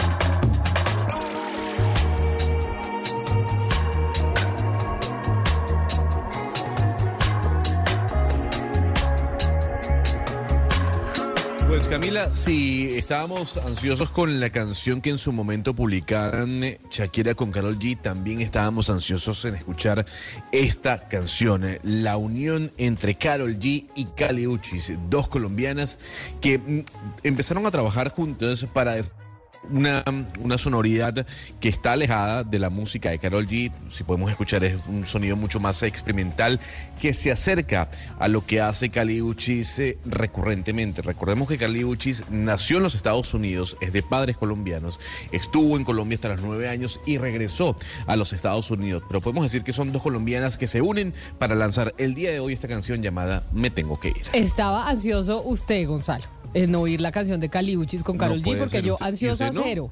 Porque creo que usted llevamos No, años y usted le sigue la pista a Caliuchis, usted es un fiel creyente de Caliuchis y yo todavía no logro meterme en ese mundo. Oiga, como usted no va a decir que Caliuchis o usted no va a entender que Caliuchis es de las mujeres más importantes de la música en la actualidad en los Estados Unidos. Eh, a ver, primero es la primera cantante colombo-estadounidense en llevarse un Grammy. Eh, estuvo eh, dentro de la lista, por ejemplo, de la revista Rolling Stone y del New York Times como una de las mejores artistas del año pasado. Y no solo el año pasado, sino hace algunos años ta- anteriores también. O sea, hay que decir que Caliuchis dentro de la música alternativa estadounidense es muy importante.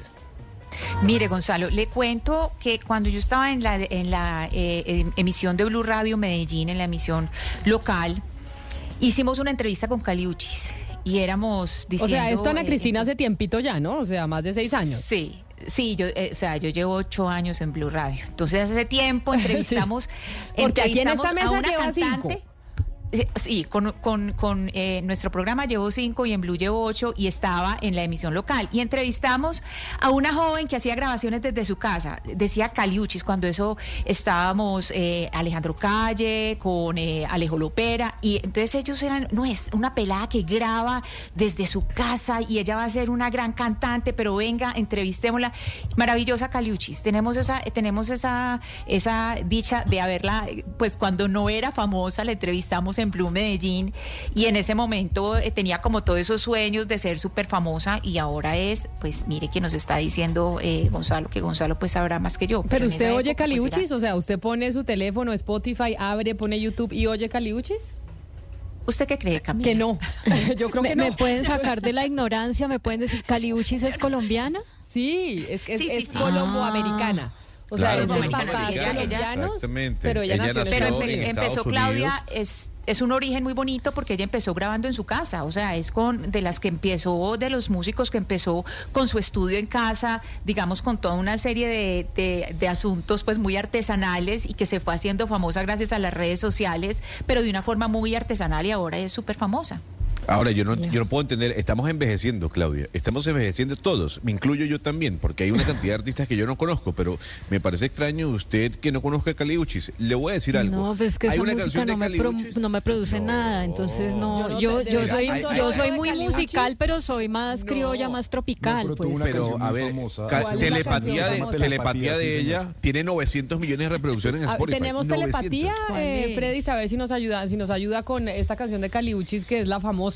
Yo es que de verdad, solo he oído hablar de Caliuchis a Gonzalo. No, y ha oído esa canción. No. A tel- Yo telepatía. Escucha tampoco soy el gran fan, sí. pero esta canción sí, la verdad, Vamos a sí ver si sonó Freddy mucho. nos ayuda con la canción, porque estamos envejeciendo, sí, y por eso es que tal vez no vimos a Caliuchis.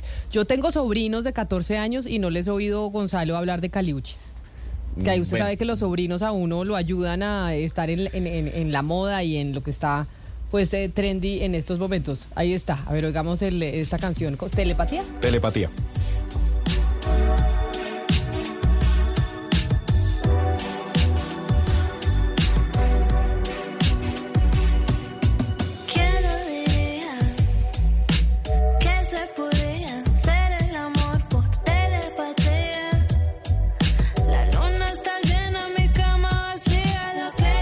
¿Esta es la más famosa de Caliuchis, Lucas? Sí. No, Es bueno, pues la no. única al menos que ha llegado aquí a Colombia. No sé si la única, pero la que más ha sonado aquí en Colombia. Bueno, a mí no Tampoco me- la conocía. Sí, No, tampoco- pero tampoco. no puede Pues, pero, ser. pues, pero, con mucho pero- pero es que, pero ha grabado con Carol G y con Juanes también, ¿no? Sí, sí, sí, por eso Pero es que. Gonzalo presenta la canción. Estábamos ansiosos de oír esta colaboración de Caliuchis y, Cali- y Karol G. Le dije, ¿está ansioso usted? Porque Bueno, en todo caso, que dicha que le vaya bien a una colombiana en la música. Aquí sí. o donde sea, así no la conozcamos, qué emoción. Así Hay que oírla amamos. más. Eh, sí. Carly Marina Loaiza, se llama la señora Caliuchis, tiene 29 años. Ah, sí, pero joven, ya que usted dice que se está envejeciendo, Gonzalo, usted ya tomó la decisión de, que- de que no va a tener hijos, ¿cierto? Sí, señora. Y, Ya, y- no. y ha pensado en hacerse la vasectomía, ya que tomó la decisión No. consciente. No se va a hacer la No, vasectomía. No, la voy a hacer, pero yo tomo todas las previsiones antes de operarme para no tener hijos. ¿Y por qué razón En- no se la va a entonces- hacer? No, porque, porque debo admitir, Camila, que yo le tengo pánico a los hospitales, pánico a las operaciones. Eh, a mí no me gusta pisar un hospital, entonces prefiero, prefiero utilizar otros métodos anticonceptivos. Buena suerte con la decisión, Gonzalo, porque si usted no se hace la vasectomía, usted no tiene control sobre esa decisión.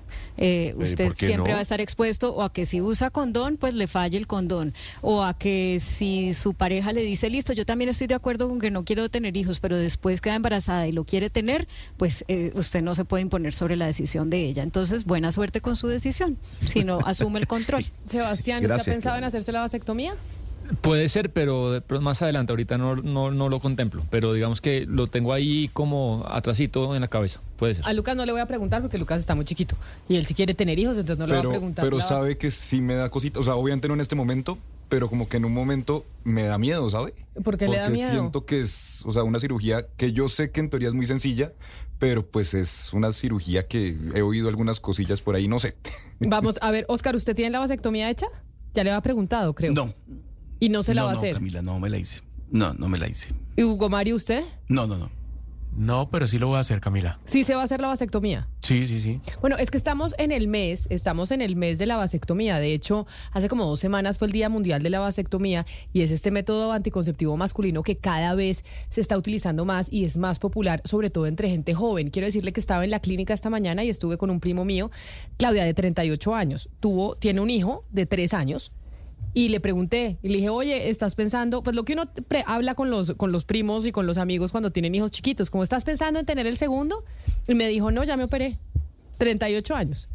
Dijo, no, yo ya me operé, yo ya no voy a, a- a- a tener más hijos. Y eso coincide con que cada vez en Colombia hay más hombres, a diferencia de los de esta mesa de trabajo, que se están haciendo la vasectomía.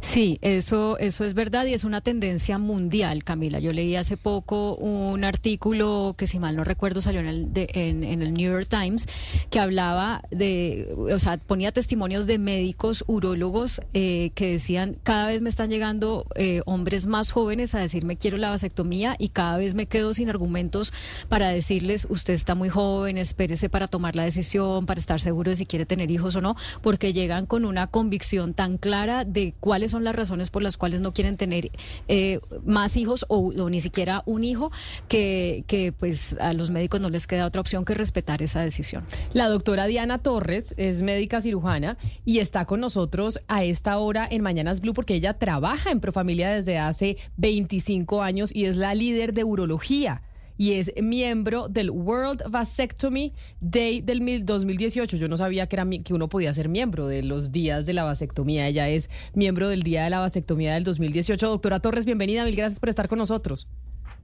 Buenos días, muchas gracias por la invitación. Viendo los datos que entrega Profamilia de cómo en Colombia cada vez son más los hombres que se hacen la vasectomía, hay algo que me llama la atención y es que del 50% de vasectomías que se han hecho este año en el país, que son 20.344, el 50% se ha practicado en hombres de alrededor 34 años. 34 años es muy joven. Los hombres jóvenes, ¿por qué están tomando la decisión de hacerse la vasectomía? Pues mira, ese dato que tienes es de las vasectomías realizadas en Profamilia en Colombia. Entonces, el total de vasectomías debe ser mayor porque se realizan en otros sitios. Y tradicionalmente los hombres siempre que se hacen vasectomías son jóvenes porque son los que quieren planear su familia y son los que quieren evitar que su pareja sufra los efectos secundarios de los métodos anticonceptivos. Entonces, el promedio de edad en Profamilia es de 34 años, es de hombres jóvenes. Es excepcional ver a hombres de 50 años haciéndose la vasectomía. Doctora Torres, hay ciertos eh, mitos y realidades en torno a la vasectomía. Eh, yo le quisiera contar el primero y usted me dice si es verdad o mentira y me cuenta otros de los que usted sepa que usted se los debe saber todos. Eh, dicen, por ejemplo, que la vasectomía tiene una vida útil de cuatro años, que es reversible. Pues además de otras cosas. No. Sí, bueno, la vasectomía se hace para que sea definitiva. Se puede revertir con una otra cirugía que se llama la vasovasostomía.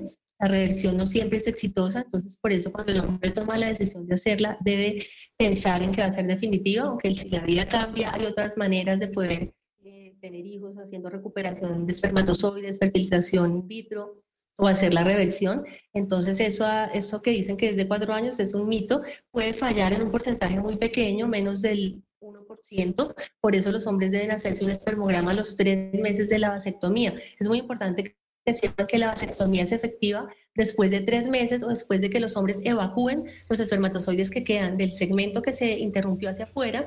Entonces deben hacerse un examen de semen para verificar que ya no haya espermatozoides y a partir de los tres meses, cuando ya es negativo el espermograma, ya es efectiva la vasectomía. Sí, eso es muy importante porque yo he conocido casos de parejas que quedan en embarazo luego de que el hombre se hiciera la vasectomía, pero es que no esperan eh, los tres meses y no se hacen el espermograma. Pero, eh, doctora, sigamos en la misma línea de lo que le decían a Cristina sobre los mitos. El mito más común es que se pierde la, mm, digamos, la fortaleza de la erección después de hacerse la vasectomía. Yo sé que eh, los médicos dicen esto no es cierto, las personas que se lo han dicho, se lo han hecho dicen esto no es cierto, pero explíquenos por qué no hay relación entre una cosa y la otra.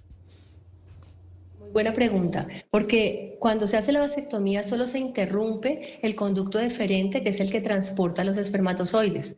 La testosterona, que es la hormona del- de la sexualidad en los hombres, eh, se transporta a nivel sanguíneo. Entonces, se sigue produciendo en los testículos, se absorbe a través de, las, de los vasos sanguíneos del testículo y pasa por todo el cuerpo. O sea que la testosterona jamás se interrumpe con la vasectomía. Entonces, eso no tiene nada que ver.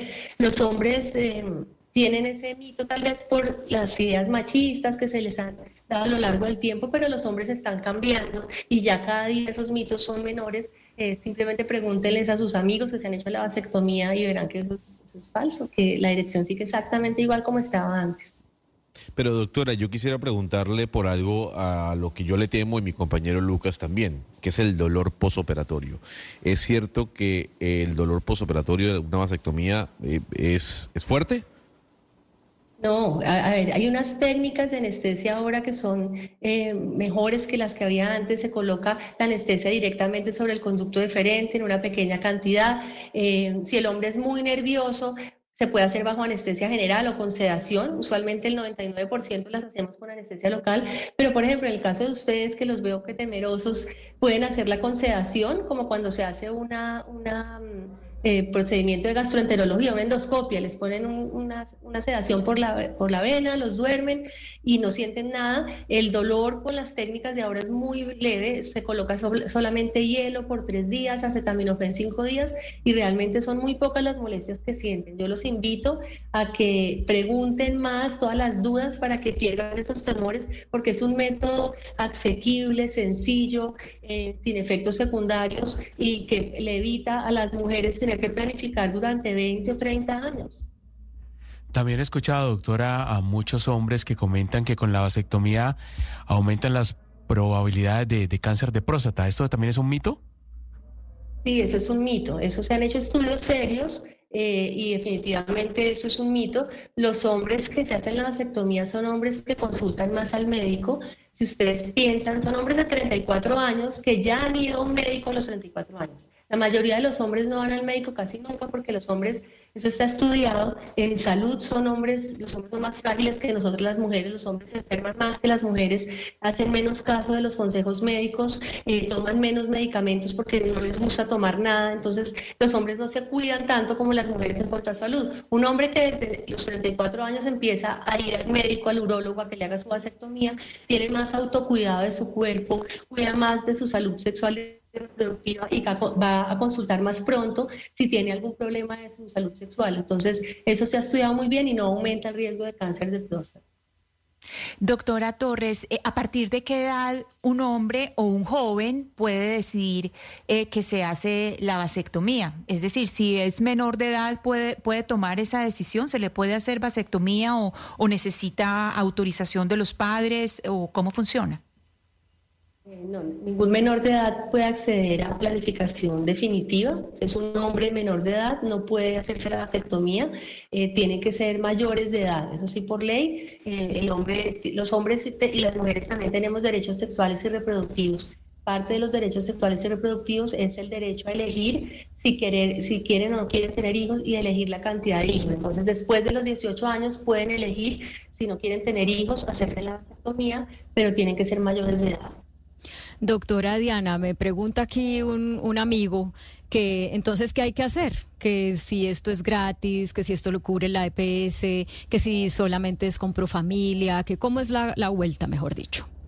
Muy bien, bien, me parece buenísima esa pregunta. Eh, la vasectomía está cubierta en el plan obligatorio de salud, entonces por su EPS la, la pueden hacer. Eh, la hacemos urólogos, en Colombia solo los urólogos podemos hacer vasectomías, entonces pues pueden consultar eh, con su urólogo de confianza en la EPS o donde quieran. Yo les aconsejo que pregunten todas las dudas, porque es una decisión voluntaria, informada y libre. Entonces, que pregunten todas las dudas que tengan antes de tomar la decisión, pero simplemente eh, pueden ir a la EPS, que está incluida en el plan obligatorio, o venir a Profamilia. Una consulta dentro de mi total ignorancia. Una vez se hace la vasectomía, un hombre, no hay marcha atrás, ¿no? Eh, yo les comentaba que se puede revertir, hay una cirugía que es la vasovasostomía para volver a unir los conductos. Eh, eh, la probabilidad de éxito varía, depende de varios factores, de la edad del hombre, del tiempo que lleve vasectomizado, de la edad de la pareja. Pues el éxito de la reversión puede estar entre un 20 y un 90% de los casos, pero a veces puede fallar, entonces por eso eh, es importante estar seguros. Pero si la vida cambia, puede hacerse la reversión, eh, usar espermatozoides de un banco de semen para hacer un tratamiento de fertilización asistida, recuperar espermatozoides del testículo para hacer un tratamiento de fertilización asistida o adoptar un bebé. Hay otras opciones para volver a tener hijos, pero es importante que cuando toman la decisión, en ese momento estén seguros y sientan que va a ser algo definitivo. Uno siempre quiere saber, o los hombres por lo general, cuando yo los oigo hablar con otros hombres que ya se le hicieron, preguntarles cómo es, qué tan doloroso, etcétera, etcétera. Ya sé que hemos hablado mucho del tema, pero doctora, si a usted llega un paciente y le dice, mire, me voy a hacer la vasectomía, dígame cuáles van a ser mis síntomas, me va a doler, no me va a doler, qué voy a tener que hacer, cuántos días voy a tener que estar en casa, cómo es el procedimiento. Bueno, yo les, precisamente venía a hacer vasectomías, hoy hicimos acá 12 y les voy a decir cómo le diría al paciente apenas entra a la sala, ¿sí? ¿Qué va a sentir? Va a sentir que lo voy a examinar, va a sentir mis manos en su escroto que lo voy a examinar, va a sentir una pequeña molestia que es la anestesia, la aguja que uso es una aguja muy pequeñita, es muy pequeña, es- no se siente casi eh, cuando entra en la piel, lo que va a sentir es un poquitico de ardor cuando la anestesia entra en la piel, una pequeña molestia, eh, luego no va a sentir nada, si siente alguna molestia por favor me avisa y yo le coloco más anestesia. Después del procedimiento le vamos a dejar una gasa co- con, un eh, micropore, esa gasa se la quita mañana cuando se vaya a bañar, no se aplique isodine ni nada diferente a agua y jabón suave, se va a colocar hielo cada dos horas, se lo deja 10 o 15 minutos eh, sobre la herida, eh, no va a tener relaciones sexuales durante una semana, no va a hacer ejercicio durante una semana, la incapacidad es de cinco días, acuérdese que tiene que usar protección por tres meses hasta que se haga el espermograma. Es normal que sienta algo de sensibilidad en los testículos cuando cruza las piernas, si va a dormir de lado, colóquese una almohada entre las piernas, evite alzar a sus hijos pequeños o alzar objetos o hacer fuerza durante los primeros cinco días. Eh, le formulo acetaminofén y el control de una semana. Eso es lo que le diría. Doctora, yo he oído, acá usted no viera la cara de mis compañeros todas mientras la estaban oyendo, pero yo he oído amigos míos que me dicen, no sé si este es el lenguaje que deba utilizar, pero es el lenguaje coloquial con el que se entiende cuando a un hombre le pegan en sus partes. Y es, a mí me han dicho amigos míos, me dicen, mire Camila, que se la han hecho, me dice, eso es como una capada que dura dos días, o sea, que uno siente el dolor como cuando a uno le pegan en, eh, en sus partes íntimas. ¿Es así?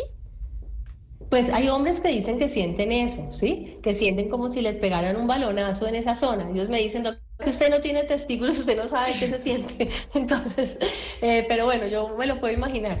Eh, hay señores que sienten eso, pero la gran mayoría es es como todo, es variable. Por ejemplo, los partos. Hay mujeres que en los partos nos va muy bien y uno no siente mayor molestia. Hay otras mujeres que en los partos sienten mucho dolor. Eso es muy relativo también, ¿no? El dolor es algo que tiene muchos mm, eh, factores que influyen, ¿sí? El factor mental es importantísimo. Cuando los hombres están tranquilos, no les duelen. Cuando los hombres están muy nerviosos, les, les duele más. Entonces, en general, la molestia es algo leve, pero es- hay señores que dicen que sienten como si les golpearan con un balón, pero pues eso sí. Eh, depende Era importante, Era importante despejar esa duda, ¿no? La del efecto capada, pero la verdad es que incluso si ese es el efecto para muchos hombres, pues porque más bien no piensan que las mujeres cuando se someten a ligadura de trompas tienen unos dolores más grandes, que el dolor, que las implicaciones para el cuerpo de la mujer de seguir planificando por años y años, pues también eh, son, son tremendas. Entonces que esa debe ser una responsabilidad compartida y ese dolorcito de la capada, si es que lo sienten, pues pasa,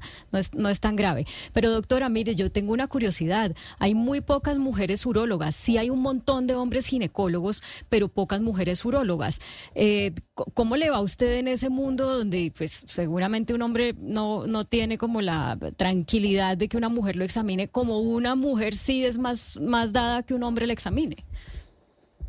Eh, bueno, pues eh, yo ya soy urologa hace 25 años, recién empecé a ejercer, éramos muy, muy poquitas mujeres, en Colombia éramos solo como tres urólogas.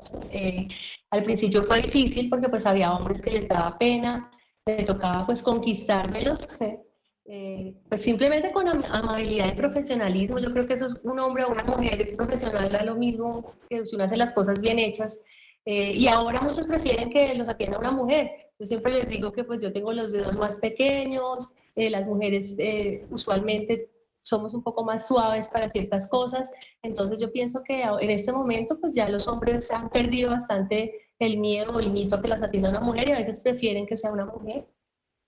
Pues doctora Diana Torres, médica cirujana, pero además uróloga de la Universidad del Rosario, una de las pocas urólogas que hay en este país de Profamilia. Mil gracias por estar con nosotros y pues por convencer, no sé si haya convencido a mi compañero Gonzalo Razari, pero pues por hablar de cómo en el mes de la vasectomía cada vez más son los hombres que toman la decisión de hacer y de utilizar este método anticonceptivo. Mil gracias por haber estado aquí.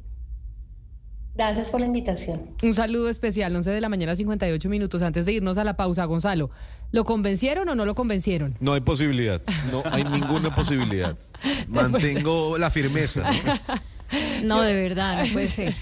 No puede ¿Pero ser por porque qué, es que eso es importante para la planificación eh, de la familia, es importante por amor a su pareja, Sí. por compromiso con pues con el hogar. Yo sé que usted no se va a casar, pero bueno, compromiso con el con la sociedad. No, pero no, Entonces, no, no, yo- Ah, el que, que no sea va, usted el pero- pero, referente. eh, Pero eh, la pregunta es, ¿pero por qué se me señala por decir que no me quiero hacer la No, vasectomía? no, Yo no, no, no estoy no, obligando no, a nadie no, a hacer no, nada, ¿no? Ni En cuanto a mi pareja se refiere, no. No, no, usted verá si lo usa o no. Lo que digo es que es un método anticonceptivo cada vez más común y qué maravilla Sí. porque normalmente siempre los métodos anticonceptivos recaían o siguen recayendo en muchos casos sobre nosotras las mujeres. Vamos a hacer una pausa y volvemos con las noticias del mediodía. Esta Navidad, la tecnología te regala momentos de película. Pórtate a pospago Claro y disfruta las apps de video y canales premium, pagándolas en tu factura Claro con la red número uno en cobertura 4G. Llama numeral 400. Aplican términos y condiciones en claro.com.co. Vive los Black Days en Alcosto y Catronics. Este 23 y 24 de noviembre, aprovecha 40% de descuento en portátil IdeaPad Slim 3 Touch y llévalo por 2 millones 69 mil pesos. Disfruta de su pantalla táctil con procesador Intel Core i5 Serie H de 8 núcleos y Windows 11. Además, lleva gratis Morral Lenovo. Al costo es hiperahorro en Black Days. Seguimos a esta hora de la mañana del viernes en Blue Radio. Estamos en Mañanas Blue. Vive este Black Friday en Amazon.com. Adelanta la compra de tus regalos y ahorra 20 dólares. Oferta exclusiva del 23 al 30 de noviembre con tus tarjetas Bancolombia por compras de 100 dólares o más al usar el código BANCOLBLACK. Aplican términos y condiciones. ¿Tiene un producto natural para la tos? Naturalmente, digan no, no, no a la tos con miel tertos. Con totumo, sauco, eucalipto, miel y propóleo. En Colombia son las 12 del día en punto. Buenos días. ¿Tiene un producto natural para la tos? Naturalmente, digan no, no, no a la tos con miel tertos. Con totumo, sauco, eucalipto, miel y propóleo. ¿Y qué otros productos de Natural Freshly tiene? Apetifor, que mejora el apetito. Fibofor, fibra fuertemente natural. ¿Y qué antiinflamatorio tiene? Finacid, la solución antiinflamatoria de origen natural. Solicite productos Natural Freshly. Tratamientos científicos con productos naturales. Es un fitoterapéutico, no exceder su consumo. Lee indicaciones y contraindicaciones en la etiqueta. Si los síntomas persisten, consulte a su médico. Registro IVA.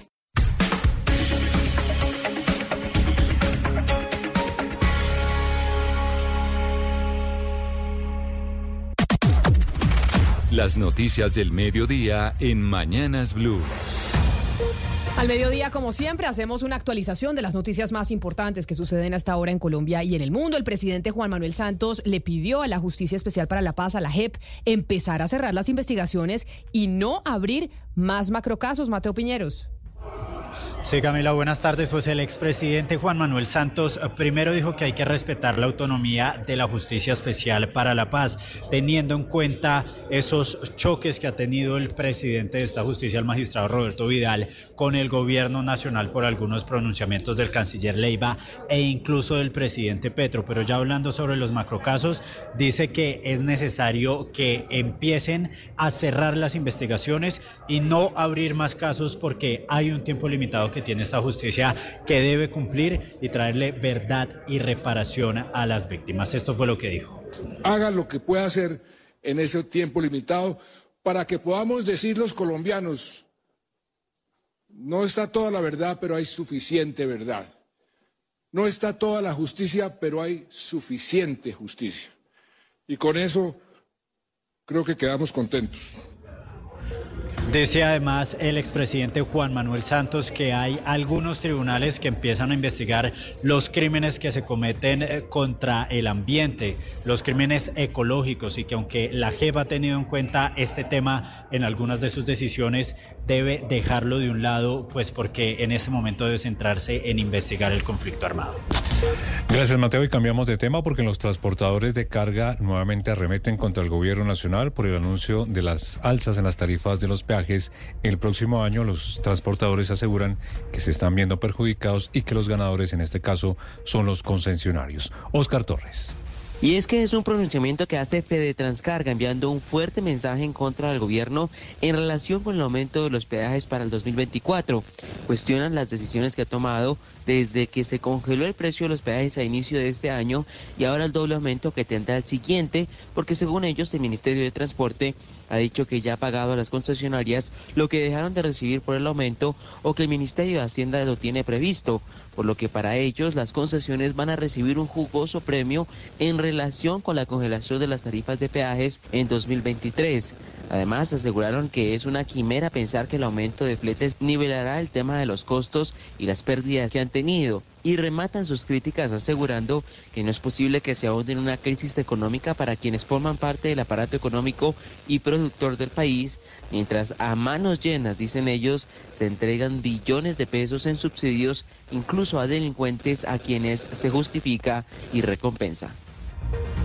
12 del día, tres minutos. Gracias, eh, Oscar. Y vuelve la polémica desde la Federación Nacional de Cafeteros y el Gobierno Nacional, porque están diciendo desde la Federación que nos explican cuál es la molestia del gobierno del presidente Gustavo Petro con la elección del gerente Germán Bahamón, cuando cuatro personas que representaban a la presidencia estaban sentadas en la elección de los candidatos. Marcela Peña. Pues sí, mire, la defensa la hizo Carlos Uribe, actual director de Asuntos Gremiales de la Federación de Cafeteros, quien recordó que más de 185 mil cultivadores participaron en las elecciones cafeteras de los comités municipales, que a su vez eligen a los comités departamentales. Son esos comités los que eligieron este año a Germán Badamón como gerente, pero además Uribe le recordó al gobierno que tres de sus ministros y el director del DNP estuvieron involucrados en la selección de los candidatos finalistas. 2007 el Comité Nacional, donde estaba el doctor José Antonio Campo en representación del gobierno, la doctora Cecilia López en representación del gobierno, el doctor Mañana en representación del el doctor Jorge González en representación del PES, sacado tres.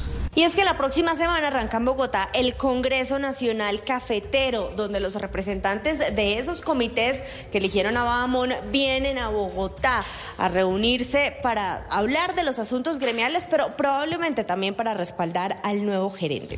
La federación además tiene otra pelea por dar con el gobierno nacional y es demostrar en ese mismo Congreso que no hay desperdicio ni mal uso de los fondos en el Fondo Nacional del Café.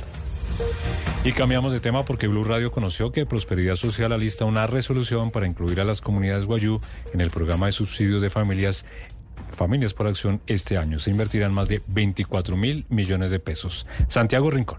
Y es que las cifras que se revelan en el documento son alarmantes. Por lo menos 11.965 niños y niñas sin atención se han logrado ubicar a más de 2.400, pero de ellos por lo menos 309 están en riesgo de desnutrición o desnutrición aguda. Por eso se alista entonces el procedimiento para la entrega del subsidio Familias en Acción, para lo cual se destinarán 24.012 millones de pesos que salen del presupuesto de prosperidad social. Y la resolución básicamente tiene como fin establecer las condiciones. Será para familias con niños y niñas en primera infancia que pertenezcan al pueblo guayú, según los listados censales reportados por las autoridades indígenas y que residan en el departamento de La Guajira. La vinculación de las familias, así como la liquidación, es decir, el pago de la única transferencia monetaria, porque es solo para 2023, se dará durante el quinto ciclo de operación de familias en acción. Gracias, Santiago. Son las 12 del día, seis minutos. Seguimos con las noticias porque desde Cartagena la vicefiscal Marta Mancera criticó el anuncio del gobierno nacional de recortar el presupuesto para la rama judicial y de quitarle funciones a la Procuraduría. Juanita Tobar.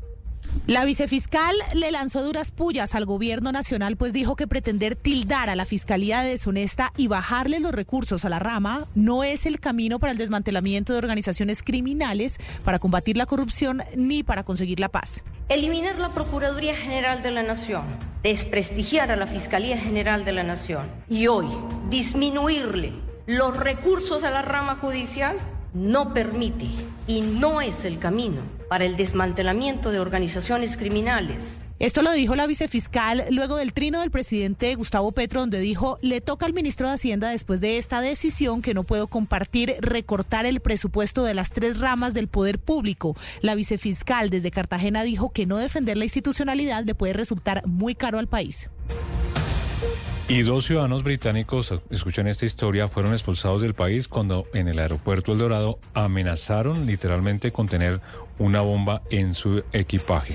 ¿Qué fue lo que sucedió, Miguel? Mire, Lodan, por haber puesto en riesgo la seguridad operacional del aeropuerto El Dorado, además de generar retrasos en la operación aérea y perjudicar también a cientos de pasajeros, Migración Colombia expulsó anoche a dos viajeros británicos identificados como Mubin Abdul y Patel Rabin Jagdish. Dicen desde Migración que los hechos ocurrieron cerca de la una de la tarde mientras hacían check-in en el mostrador de la aerolínea Wingo. Cuando les preguntaron si llevaban elementos no permitidos en el, en el equipaje, uno de ellos respondió que portaba una bomba a la vez que se sonreía con su compañero de viaje. Por esto las autoridades activaron los protocolos de seguridad, revisaron todos los equipajes de ese vuelo, los perros antiexplosivos también hicieron una revisión especial del avión y pues en, al final no encontraron nada. Esto afectó la operación aérea y, y ocasionó además retrasos en los vuelos que perjudicó a cientos de viajeros.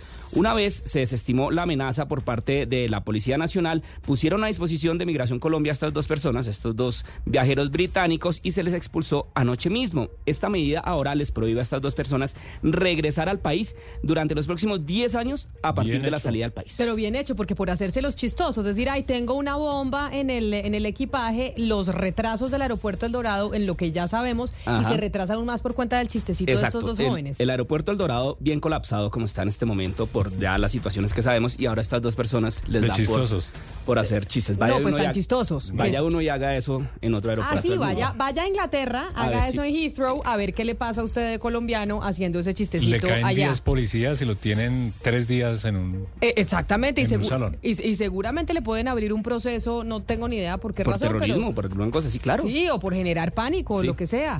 Pero hablando de pánico, fue capturado alias El Indio, un cabecilla del clan del Golfo señalado de manejar rutas del narcotráfico en el departamento de Chocó, Ana María Celis. Las fuerzas militares en una operación ofensiva en el municipio de Bojayá, Chocó, capturaron tres hombres que al parecer pertenecen a la subestructura Pablo José Montalvo del Clan del Golfo. Uno de los capturados es alias El Indio, cabecilla de finanzas de este grupo armado que realizaba el cobro de extorsiones a los comerciantes y transportadores del Alto Darién y el Atrato. Al respecto, el coronel Rafael Eduardo Maestre, comandante de la decimaquinta brigada. Este sujeto es el encargado de coordinar la ruta del narcotráfico y garantizar toda la cadena de producción de clorhidrato de cocaína que sale hacia el centro y Norteamérica por el Pacífico. Asimismo, era el encargado de realizar los cobros extorsivos a los comerciantes, transportadores y ganaderos de la subregión del Darién y el Atrato. Alias el indio de 38 años de edad cuenta con un prontuario de 12 años en la estructura armada. Tenía una orden de captura vigente por el delito de concierto para delinquir agravado. Y nos vamos para el departamento del Huila porque las disidencias de las FARC siguen extorsionando. Ahora se están inventando el cuento que piden sumas de hasta de 20 y 30 millones de pesos a comerciantes, supuestamente Camila, para comprarle regalos a los niños de esa región del país. Silvia Lorena Artunuaga.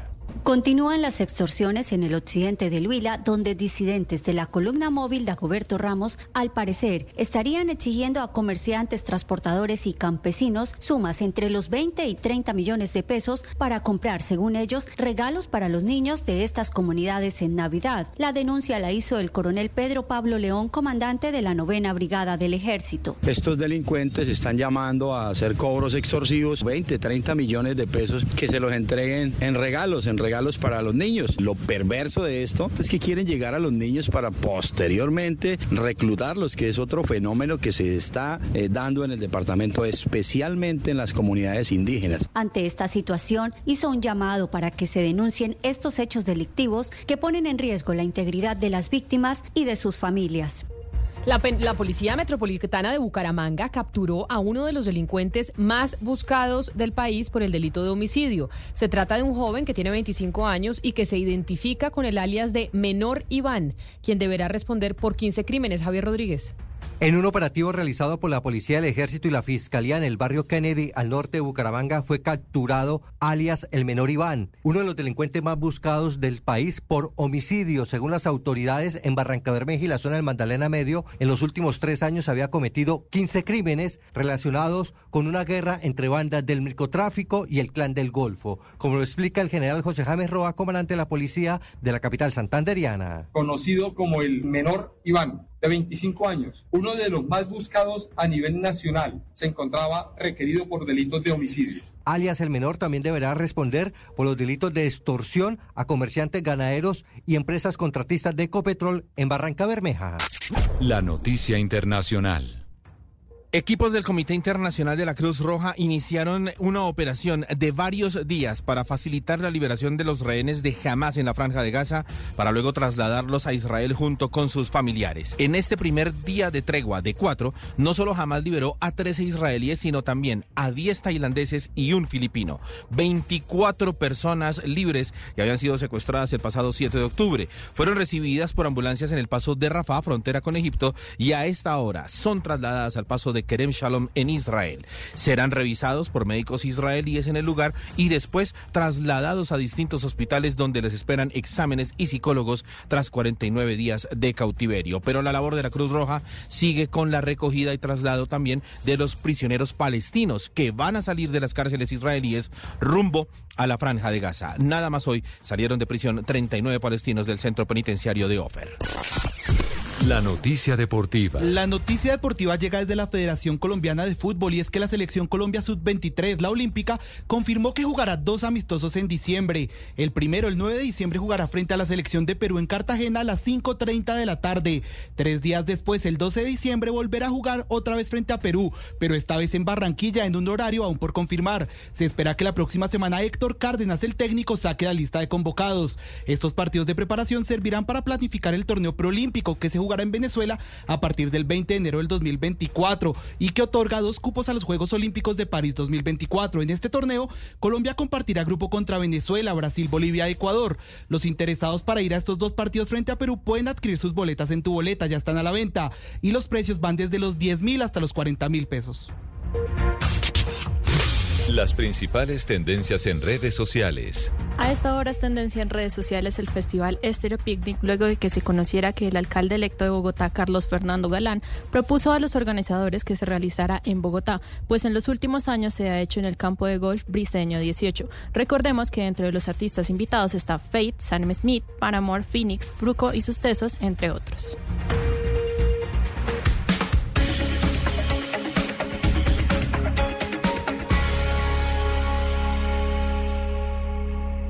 Increíbles ofertas de Black Days en Alcosto y Catronics. Nevecón LG de 637 litros. InstaView, el nevecón hecho para contemplarse. Toca dos veces y mira el interior. Aprovecha 47% de descuento y llévalo por 7.799.900 pesos hasta el 26 de noviembre. Al costo es hiperahorro en Black Days. Aplica la referencia LS66SXCCC. ¿Solos?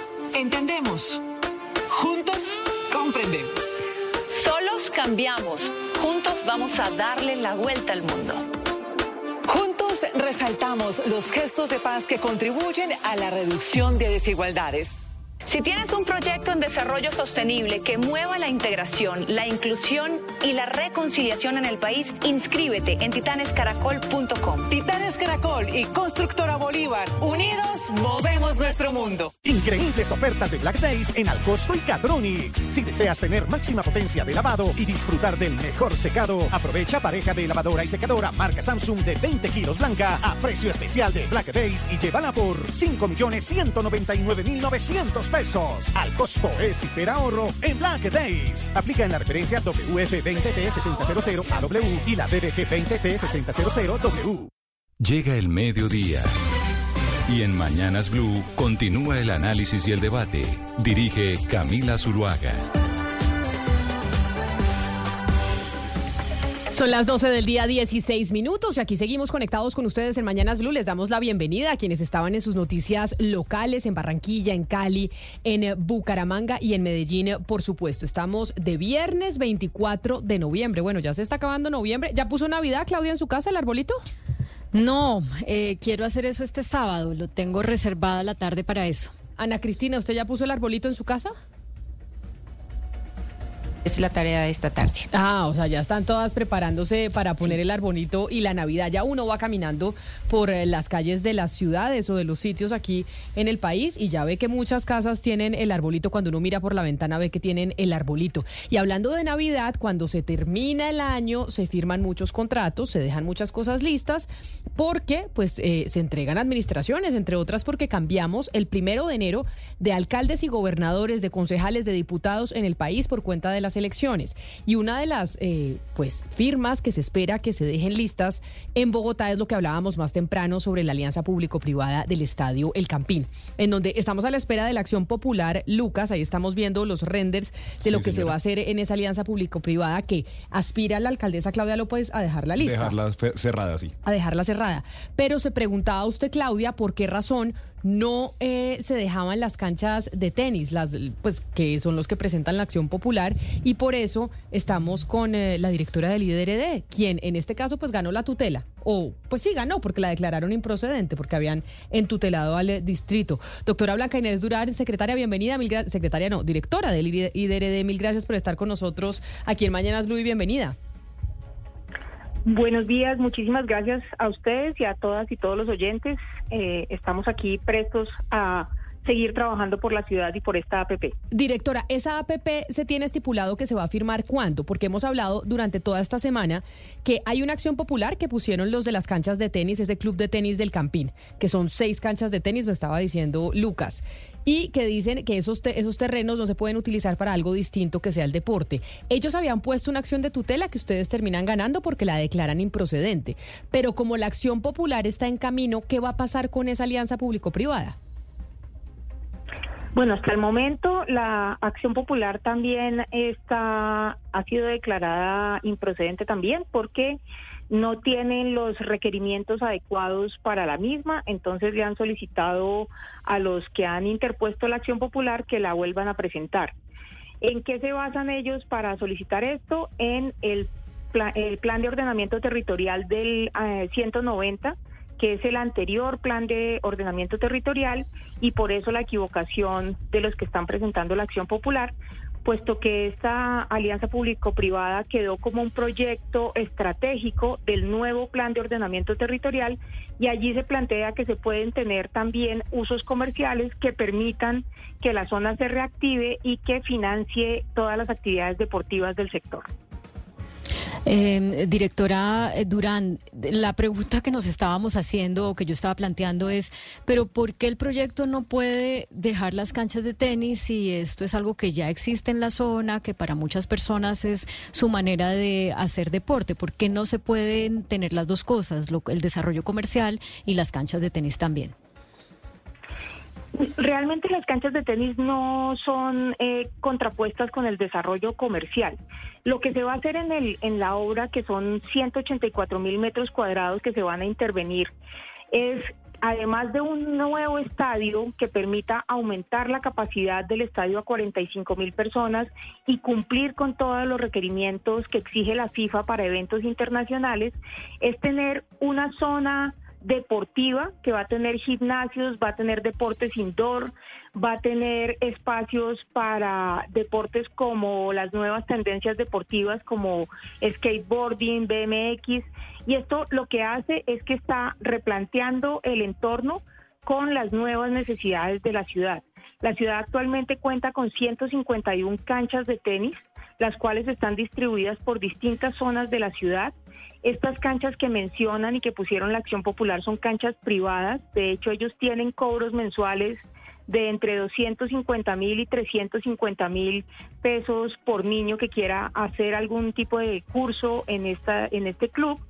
Y las canchas que le estoy mencionando, las 153 canchas distribuidas por todo Bogotá, son canchas gratuitas en las cuales se hace todo el proceso de escuelas de formación que realiza el IDRD para aquellos niños y niñas que estén interesados en el tenis y que quieran formarse para el tenis, eh, ya sea de alto rendimiento o recreativo. Ya, pero no le entiendo algo. Eh, dentro de esos otros espacios para hacer otros deportes diferentes al fútbol, ¿va a haber canchas de tenis o no va a haber canchas de tenis? Y no va, ok, y las, los privados que están ahorita, eh, digamos, alegando porque esas canchas de tenis van a desaparecer, están usando el espacio que fue donado eh, por el señor Nemesio Camacho o, digamos, porque ustedes creen que no se debe atender lo que ellos están solicitando.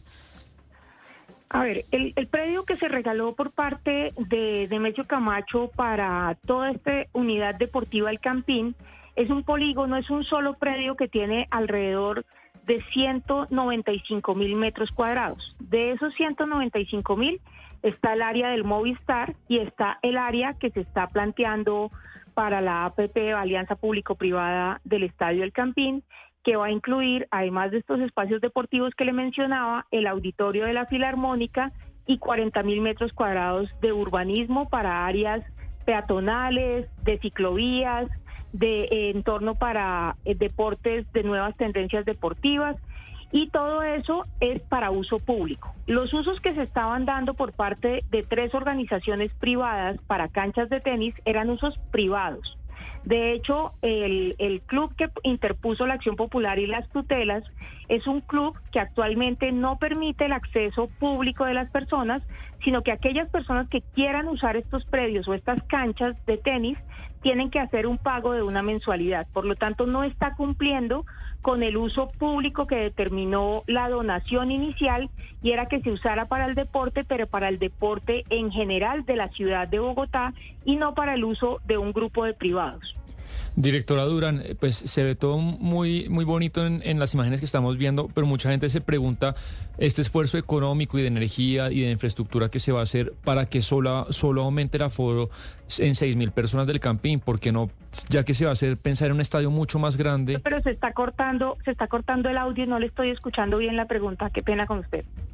directora Durán, ¿mejor? ¿Está mejor ahí? Sí, sí, ahí está mejor. No, le, repito que pues eh, se ve muy bien el proyecto, pero hay una crítica eh, que se oye y es después de este esfuerzo que se va a hacer de plata, de tiempo, de energía, porque solamente se va a aumentar en seis mil personas el aforo del Campín, ¿por qué no aprovechar de una vez y que sea un estadio pues mucho más grande? Bueno, hay dos, hay dos razones para esto. La primera es que actualmente no se tienen 35 mil sillas disponibles en el, en el Estadio del Campín. El Estadio del Campín tiene 80, eh, años de, construido y por razones de sismoresistencia y de salidas de emergencia, en realidad se están usando más o menos 30 mil sillas de verdad en este momento, en un, en un momento en que esté totalmente lleno el estadio.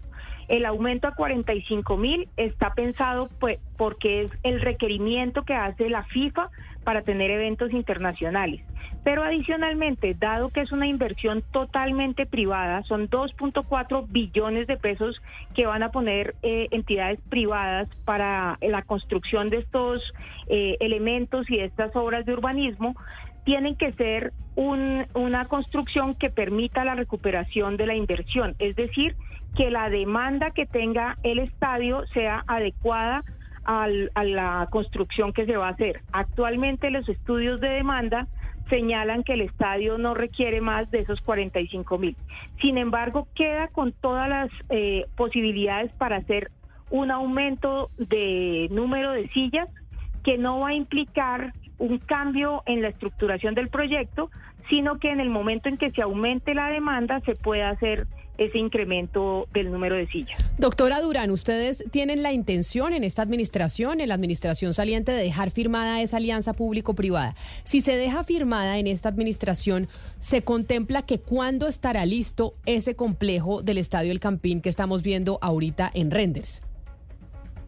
Bueno, este tiene varias etapas. Una vez eh, pasada la etapa de publicación, que es la que se encuentra actualmente, se hace la adjudicación eh, al finalizar este año y el año entrante comenzarían los estudios, diseños y licencias que debe sacar el originador para empezar todas las obras que se van a desarrollar allí en este predio.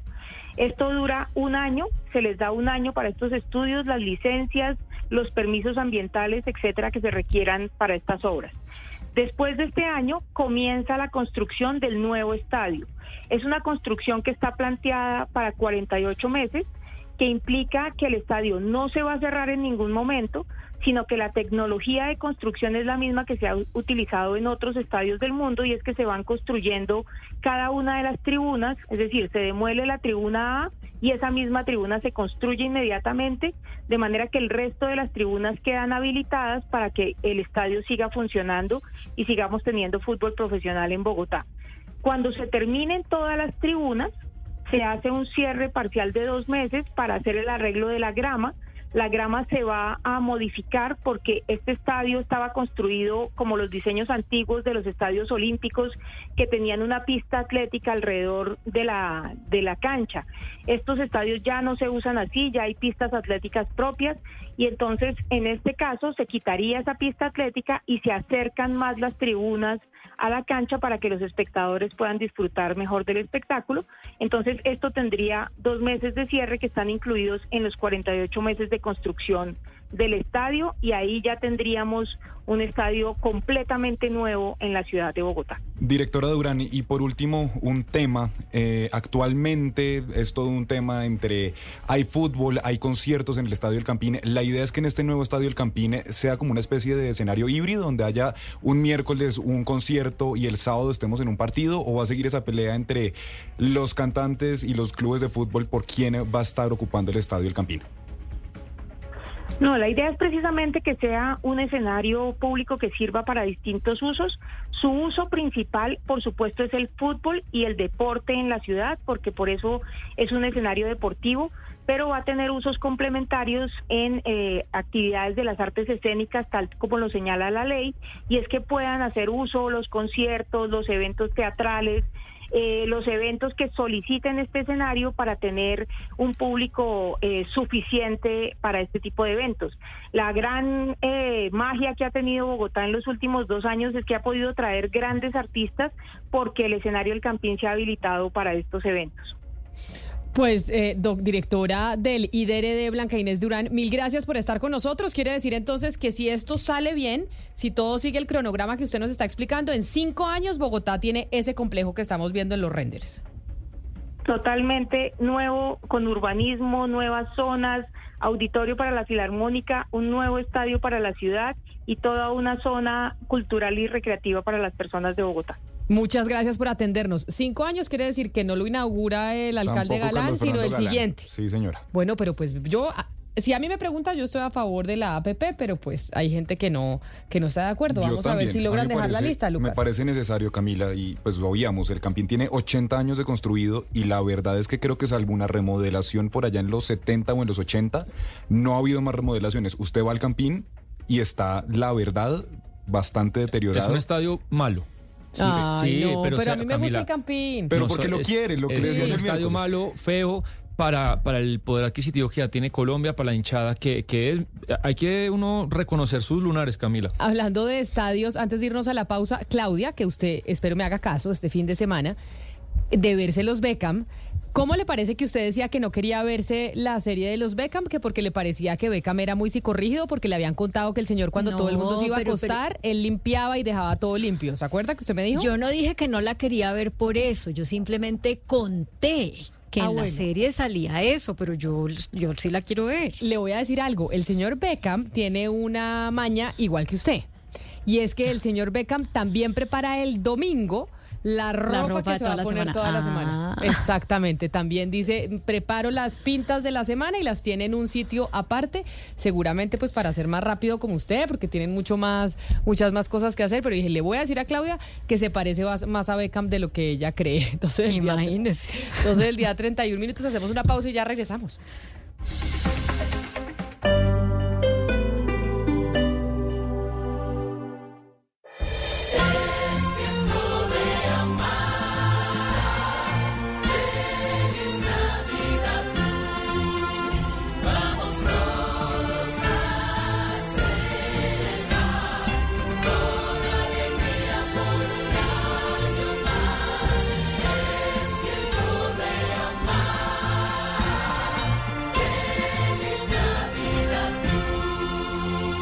Radio, la alternativa. Y como todos los días a esta hora tenemos información importante para los oyentes de Blue Radio. Por eso hoy habla con nosotros el director de IDARTES acerca de todos los alcances y proyectos de esta entidad. El director de IDARTES en Blue Radio. Miles de bogotanos y bogotanas han encontrado en el IDARTES el lugar para contar sus historias. Desde el teatro, la danza, la música, la literatura, las artes plásticas y visuales, han logrado que muros, parques, plazas, teatros, tanto nacionales como internacionales, sean lugares en donde se cuentan las historias de estos bogotanos, donde les permitimos expresar lo que sienten, lo que viven y lo que quieren. En estos cuatro años entregamos más de 7.690 estímulos, llegamos a 122.000 artistas y realizamos más de 57.900 actividades. Esas son más de 19.000 actividades por año. Es como si ustedes tuvieran dos actividades artísticas cada dos minutos, los siete días de la semana, las 24 horas del día, los 365 días del año. Además, asistieron más de 13 millones de personas a las actividades que realizamos y de esas, más de 1.300.000 estuvieron en nuestros festivales al parque. Estas son las historias que contamos y sabemos que las historias de Bogotá se tejen, se narran y se cuentan a través del Instituto Distrital de las Artes y de Artes. El director de IDARTES en Blue Radio. Suscríbete a nuestro canal de YouTube, arroba Blue Radio Co. Y disfruta y participa de la programación de Blue Radio. Blue Radio, le ponemos cara a la radio. Blue Radio, la alternativa.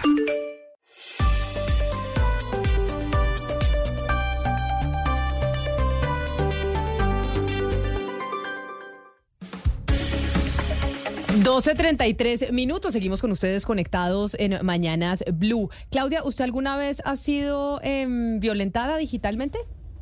Uf, muchas ya veces. perdí la cuenta, sí, muchísimas. Ana Cristina, ¿usted ha sentido que ha sido víctima de violencia contra usted a nivel digital? Sí, Camila, brutal. Y lo más brutal es que no solamente lo cogen con uno, sino contra los hijos de uno. Asqueroso. Mañana 25 de noviembre es el Día Mundial de la No Violencia contra las Mujeres. Sin embargo, hay una violencia que pues no se ha visibilizado. La gente cree que no es violencia contra las mujeres y es la violencia digital. Y resulta que Colombia ocupa un lugar penoso en el mundo frente al nivel de violencia digital que hay en contra de las mujeres. Las cifras son preocupantes. Hay un ranking que hace una organización que se llama PAR que da cuenta de que el 60% de las mujeres, ojo, es decir, 6 de cada 10 mujeres en Colombia entre los 18 y los 40 años aseguran haber sido acosadas a través de herramientas digitales. Y el Centro Cibernético de la Policía en el 2022, es decir, el año pasado, recibió 62 denuncias por caso de sextorsión, que eso es sextorsión es que, Claudia, que le publiquen a usted, a usted una foto o alguna cosa así digitalmente eh, si no hace algo que ellos le están Exacto. pidiendo a uno. Sí, que si usted no sale conmigo, entonces eh, resulta que yo le hackeé su celular y, veo que tiene unas fotos desnuda, entonces las voy a publicar. O éramos novios y usted me quiere dejar, entonces voy a publicar fotos de escenas íntimas que hicimos, cosas así. Pues las otras cifras que nos entregan son las siguientes, que hubo 62 denuncias de eso, pero hubo 325 denuncias por ciberacoso, 676 por injuria o calumnia a través de redes sociales y 972 por amenaza amenaza. Mañana que se conmemora el Día de la, No Violencia contra las Mujeres, también tenemos que hablar precisamente sobre la violencia digital, porque la violencia digital, la violencia en redes sociales también es violencia contra las mujeres. Ángela María Andrade es eh, abogada con énfasis en derechos humanos, pero además es especialista en estos temas, en estudios de violencia contra las mujeres. Doctora Andrade, bienvenida, mil gracias por estar con nosotros.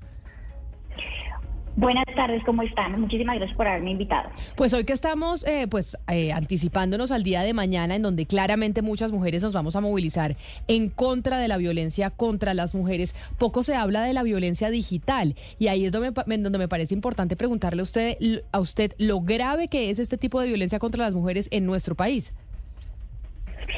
Claro, eh, no estamos hablando de violencias digitales y estamos olvidando que un poco las violencias digitales no son nuevas.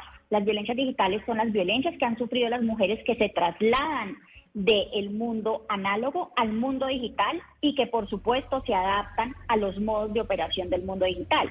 En este momento tanto eh, los medios tecnológicos como la inteligencia artificial está actuando demasiado rápido y ni los estados ni las formas de prevención desde la sociedad pues van a ese alcance, por lo tanto hay una vulneración especialmente en las mujeres. Estamos hablando que en cifras de la región entre ONU y eh, la mesa de seguimiento a la convención eh, Belén do Pará, estamos hablando de un 90% de afectación a las mujeres eh, víctimas de violencia sexual digital puntualmente. O sea, los, los casos que usted hablaba, Camila, específicamente que tienen que ver con violencia sexual. Sí, eh, señora Ángela María, ¿qué- ¿por qué no le explicamos a la gente por qué esto es violencia? Porque muchas personas creen que por el hecho de no eh, causar un daño físico, ¿no? Que no sea una cachetada, una patada, un balazo, eh, una puñalada, entonces no es violencia porque simplemente obedece incluso, dicen unos, a la libertad de expresión de que yo puedo decir lo que quiera. ¿Por qué esto sí es violencia? Claro, acá, eh, eh, digamos, eso, eso que está diciendo Claudia tiene que ver con la minimización de la violencia que se hace digital. Por estamos en la campaña de, pues, lo digital es real. Y realmente esto es violencia porque es una acción que genera al final un daño y que este daño no es lineal. Es decir, estas violencias que se dan en lo digital no solamente pasan a lo digital, sino también hacen afectación en lo físico. Puede que antes haya habido violencia física y luego vaya al ámbito digital o que se dé una violencia en el ámbito digital y luego vaya a lo físico.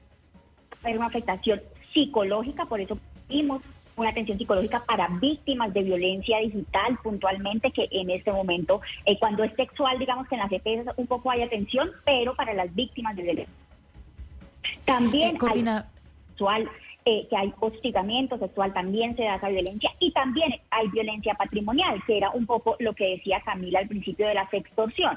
Si usted hace esto o si me da esto, pues hay un- unos temas ahí también Entonces, se genera una afectación y un daño a las mujeres.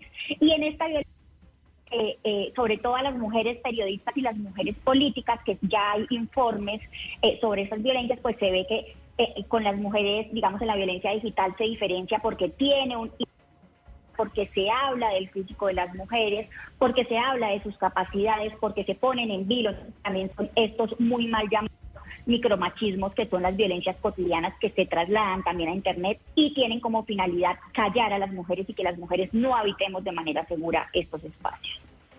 Coordinadora Andrade, entremos un poquito en el campo de la sextorsión, que ahora es, eh, digamos, muy popular, no solamente entre parejas en el momento que terminan, sino también cuando se roban celulares, porque uno ve eh, con frecuencia en las noticias que hay mujeres que le roban el celular y las empiezan a llamar y a extorsionar o a buscar extorsionar, a decirles, le tenemos su celular, tenemos estas fotos, usted nos tiene que pagar tanto por este, por este material. Le quiero preguntar si en el momento de, eh, de procesar una persona que haga este tipo de delito, esto se toma como agravante, si esto tiene, es decir, cuál es la pena o cuál es el, el nivel de agravante que tiene eh, no solamente el hurto, sino pasar del hurto a tener esta otra conducta que claramente tiene, tiene un componente de género importante porque es dirigido a las mujeres, es un tipo de violencia que es dirigida a las mujeres. Claro, lo primero es decir que la violencia eh, sexual digital en este momento no es delito en Colombia. Es decir, los delitos que existen, lo que hace el sistema y el operador jurídico es adaptarlos según cada caso. En las investigaciones que yo he realizado, eh, lo que más, digamos, con, hablando con, con funcionarios públicos, lo que más se ve es la violencia eh, cuando obtienen el por medio de sexting. Sin embargo, hay otras formas de difusión indistintamente de cómo se obtiene el contenido. Una de estas es cuando se roba. Eh, esto se puede tener en cuenta en, digamos, el juez lo tiene en cuenta en eh, cuando está casando la pena, pero como tal un delito no hay. Eh, cuando eh, eh, se está diciendo, si usted no me da esta información y hay extorsión, ahí se deben tener en cuenta pues que es una violencia basada en género. Sin embargo, cuando es difusión, por ejemplo, no consentida de contenido sexual, al no haber un delito puntual, lo que hace... em, lo que hace el operador jurídico es irse, por ejemplo, a la injuria por vía de hecho o a la violación de datos personales. Sin embargo, estos delitos de género no hay un agravante por cómo se, se consiguió la imagen, que es un poco lo que usted me pregunta, no hay, eh, digamos, no, no- no hay aumento de penas porque sea una violencia contra la mujer, sino la misma injuria que se hace en otros escenarios, pues es, sería la misma para aplicar en estos casos, con un agravante muy complejo procedimental, y es que en la injuria yo puedo, o sea, digamos, el fiscal me puede llamar a que yo eh, concilie con el agresor, entonces estamos poniendo a las mujeres a sentarlas con el agresor eh, a conciliar, ¿no? No, no, no siguen al siguiente paso, sino lo que hacen es pedir una conciliación, que es también desconocer la ley 1257, que es del 2008, una ley que dice que las mujeres en ningún escenario, ni judicial, tenemos por qué enfrentar. Tenemos mala calidad del, del audio, pero doctora Ángela María Andrade, coordinadora de la Unidad de Apoyo Normativa del Consejo de Bogotá, pero además abogada experta en eh, pues derechos digitales y de violencia contra las mujeres. Mil gracias por habernos atendido. Feliz tarde para usted. Muchas gracias, que estén muy bien. Nos están escribiendo los oyentes Ana Cristina y Claudia al 301-764-4108 y varios me piden que no diga el nombre y por eso no lo voy a decir. Pero hay un oyente que me escribe y dice que tiene un hijo de 18 años que terminó con su novia y que la novia fue violenta con él y lo amenazaba con mandar fotos íntimas de, mi, de su hijo y que el hijo al principio accedió a todo lo que ella le pedía hasta que nos contó y nos tocó hablar con los papás de la niña. Y esto eh, pues para mandarnos el mensaje de que no le sucede solo a las mujeres sino que también a los hombres. Por ejemplo Tomás nos dice también hay violencia digital contra los hombres.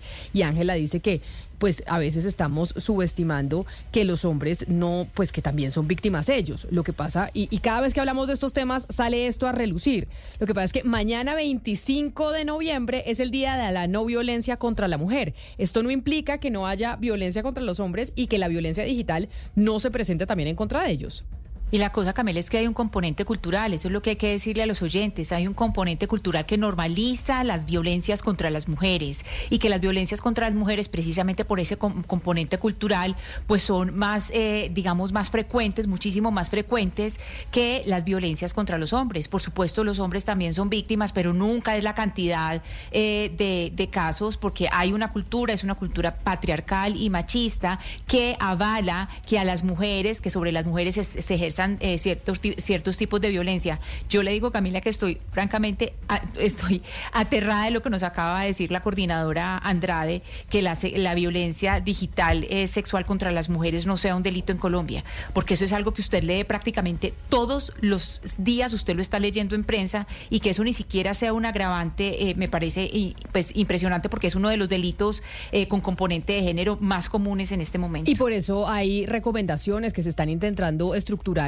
para decirle a los estados, como por ejemplo el nuestro, que tiene que generar legislación para que eso sea prevenido uno y, por- y posteriormente castigado. Pero usted hablaba del componente cultural y de cómo se debe cambiar también culturalmente muchas de las eh, de los conceptos que tenemos y de los prejuicios que tenemos en torno a las relaciones de hombres y mujeres. Pues hay un podcast que se lanza aquí en eh, eh, Boombox eh, Dios mío, ayúdeme a decirlo, Sebastián. Boombox Podcast. A usted que es el que hace la voz, ¿no? Ah, usted ha- haga la voz otra vez. ¿Cómo se dice? Boombox Podcast. Un mundo por escuchar. No está tan fácil de decir. No, es Boombox enredado. Podcast. Bueno, pero en el podcast de Boombox se está lanzando uno que se llama Las princesas de ahora no comen cuento, que reescriben los cuentos de hadas desde una perspectiva pues contemporánea, en donde casi pues eh, las mujeres y ya no queremos ser las princesas de antes y no nos conformamos con los príncipes azules ni los castillos encantados. Así que oigamos más bien de qué se trata y ya le voy a contar Claudia y Ana Cristina con quién vamos a hablar. Las princesas de ahora ya no comen cuento. Historias creadas y producidas por Dago García y María Mercedes Sánchez que nos llevarán en un recorrido a través de las historias clásicas de las princesas, pero con las cualidades de las mujeres de hoy. Mujeres activas, participativas y líderes. Todos los videopodcasts ahora disponibles en www.boombox.com y todas las plataformas de audio. Boombox Podcast, un mundo por escuchar. Boombox. Las princesas de ahora ya no comen cuento. Y como escuchaban ustedes ahí, Dago García, que es el vicepresidente de producción y contenido de Caracol Televisión, está con nosotros. Y también María Mercedes Sánchez, que es coescritora y coproductora de Dago Producciones. Empiezo. Dago, bienvenido. Gracias por sentarse aquí con nosotros. Muchas gracias a ustedes por la invitación. Y María Mercedes, que está conectada con nosotros también y que es la coautora y la coproductora de este video podcast. Y son los cuentos que leímos todas cuando chiquitas y que seguramente le seguimos leyendo a nuestras hijas, pero ahora narrados de una manera distinta. María Mercedes, bienvenida.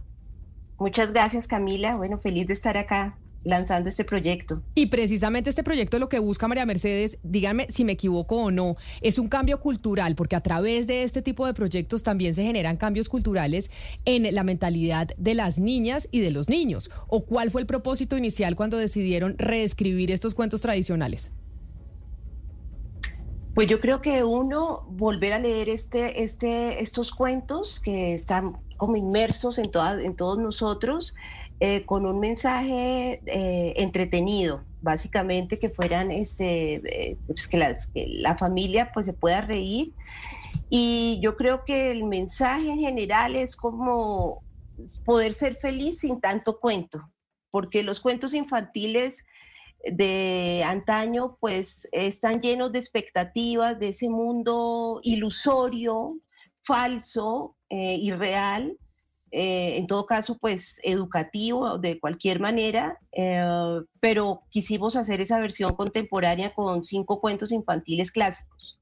Dago, yo tengo una hija de un año y medio y yo ya le estoy empezando a leer los cuentos. Entonces ya tengo Caperucita. la- el, el- el que- el favorito de ella ahorita es Caperucita, Los Tres Cerditos y Ricitos de Oro, que son todos vienen en un, en un mismo libro. Y seguramente pues vendré a leerle pues Cenicienta, Blancanieves y demás. ¿Por qué leerle o compartirle esta versión de ustedes? que va a tener de distinto esa versión que seguramente será la versión posmoderna de mi hija y no la que yo leí cuando chiquita? Sí, yo creo que los, los cuentos infantiles y los cuentos infantiles son como eh, la primera aproximación que tienen los niños con las narrativas y las narrativas son súper importantes en la formación del carácter y de la cosmovisión de, de- una persona.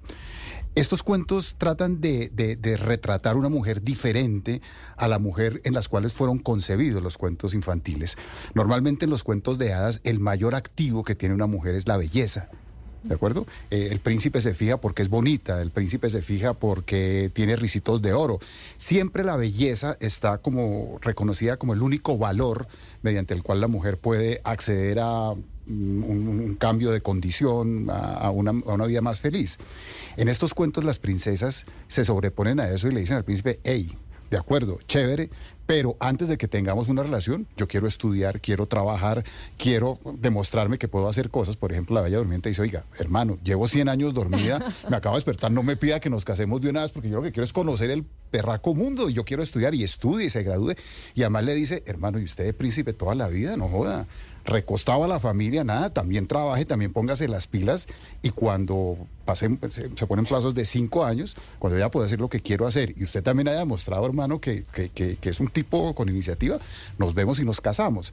Entonces, conservando como la, la- la- fantasía y la anécdota, lo que construimos son personajes con una con un, con- un perfil mucho más contemporáneo, mucho más eh, cercano a todas las reivindicaciones que hoy en día eh, la- las mujeres han- han- han logrado, porque digamos que el cuento infantil, como le pasó a la telenovela en algún sentido, se quedaron reproduciendo una ética, una estética y una cosmovisión de hace 300, 400 años, y pues nos parecía interesante conservar la anécdota, conservar, la fantasía, hacer una cosa divertida, pero cambiando ese perfil y haciéndolo más contemporáneo y más eh, coherente con lo que está sucediendo hoy como en la agenda pública con el tema de las mujeres, ¿no? Sí, María Mercedes, usted va a tener en mí una fiel oyente porque ese tema me, me interesa mucho. Pues la tesis, la tesis mía de maestría precisamente sobre eso y una de las fuentes fue eh, el psicoanálisis de los cuentos de hadas de Bruno Bettelheim, que le, le cuenta a uno todas esas pequeñas cascaritas que tienen los, los cuentos de hadas y que uno es ya adulto que se viene a dar cuenta de todo eso que vivió cuando estaba chiquito. Y le quiero preguntar para esta reescritura que usted hace, eh, de quién se asesora, cuáles son sus fuentes para, para nutrir, no solamente de la experiencia propia, sino cómo, cómo hace esa reconstrucción de los cuentos en una versión contemporánea, con qué fuentes. Pues mira que llegamos a este proyecto porque hace, eh, este proyecto lo empezamos a desarrollar en pandemia. Antes de pandemia empecé a estudiar, a hacer pues varios cursos de, de literatura infantil con Juliana Muñoz, que es escritora. eh, ahora estoy haciendo uno con Yolanda Reyes. Entonces, pues son personas que son expertas en literatura infantil y que te abren pues todo el espectro, ¿no? Eh, y te dan pues, eh, eh, la- pues como el valor de, de- un cuento infantil eh, contado por una voz. eh, eh, entonces, eh, sí, como pude llenarme como de, de- la inspiración y el conocimiento de maestras como ella. Hace poco, por ejemplo, Yolanda Reyes en un taller hablaba de eso, ¿no? De, la importancia de la voz materna eh, para contar un cuento infantil. eh, más allá de lo literal, o sea, estos cuentos, por ejemplo, que eh, hemos sufrido periodos de cancelación, de que, por ejemplo, que no, no los permiten, pues por los temas, resulta que es, es más importante lo rítmico, lo musical, para el niño es más importante eso que lo literal en sí mismo. Entonces, con estos ingredientes también, pues pudimos eh, eh, acoplar y, y- e incluirlos en estos nuevos cuentos. Ma- María Mercedes, ahora que, que usted nos dice que eh, se asesoró con Yolanda Reyes, hay un cuento que Yolanda Reyes en Espantapájaros y que es de la literatura moderna, que es donde viven los monstruos de, de Maurice Sí. Sendak. Eh, ella se, se enfoca mucho en ese cuento. Eh, ¿Ustedes van a tener solamente los cuentos, o, o sea, por ahora van a empezar con los cuentos clásicos o van a tener también, digamos, estos nuevos clásicos de la literatura infantil moderna? Por ahora son los clásicos infantiles. eh, arrancamos con esa, en esa primera temporada, con esos cinco cuentos: Blancanieves, eh, El Patito Feo, La Cenicienta, La Bella Durmiente. Pero en una segunda temporada, pues vamos a ver con qué seguimos. Seguramente con los cuentos infantiles, porque un poco lo que contaba Camila, siempre recurrimos a esos cuentos para los niños. Son como clásicos que, que los niños aman y que, y que no los abandonan. Entonces, por ahora no está eh, dicho ni creado. Creo que vamos a seguir con, con esos cuentos infantiles de, de antaño, de toda la vida. Dago, yo estoy muy curiosa de oír el podcast porque llega en un momento en que estos temas de género pues están en boca de todo el mundo, pero eso no quiere decir que la gente necesariamente los esté recibiendo bien. También se crea mucha resistencia eh, y mucha confusión alrededor del tema de género. Y hace unos días cuando salió Barbie, aquí comentábamos que si a algunos les pareció cliché, otros decíamos que la importancia del cliché para llegar a esos públicos que no se van a leer a Simón de Beauvoir. En el caso de ustedes, ¿cuál es como el, el- esa línea, digamos, ese eje conductor para que esto pueda llegar a esas audiencias y de alguna manera se vuelva esa herramienta pedagógica que entiendo que están buscando que sea? Déjeme que le abran el, el micrófono, Dago. Ya le van a abrir el micrófono. Que... ¿Ya? Sí, Bueno. adelante.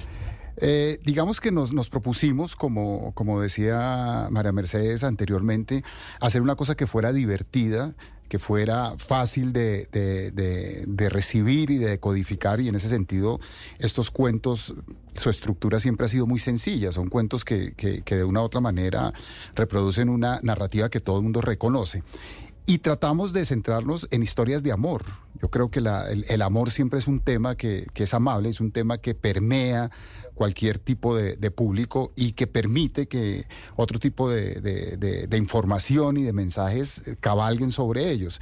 Entonces nos propusimos hacer una cosa que tuviera humor, otra co- una cosa que tuviera amor pero como, como decíamos anteriormente, eh, cambiando el perfil de los personajes. Las estructuras son las mismas y son estructuras que eh, hacen asequible el, contenido, pero cabalgando sobre la estructura clásica, tener un- un- como una cosmovisión y una perspectiva de las relaciones, porque no solamente acerca de las princesas, sino de cómo se construyen las relaciones hoy en día. Entonces, sobre esa, sobre esa base, sobre esa estructura y sobre esos íconos reconocibles, fue que construimos la estructura del podcast.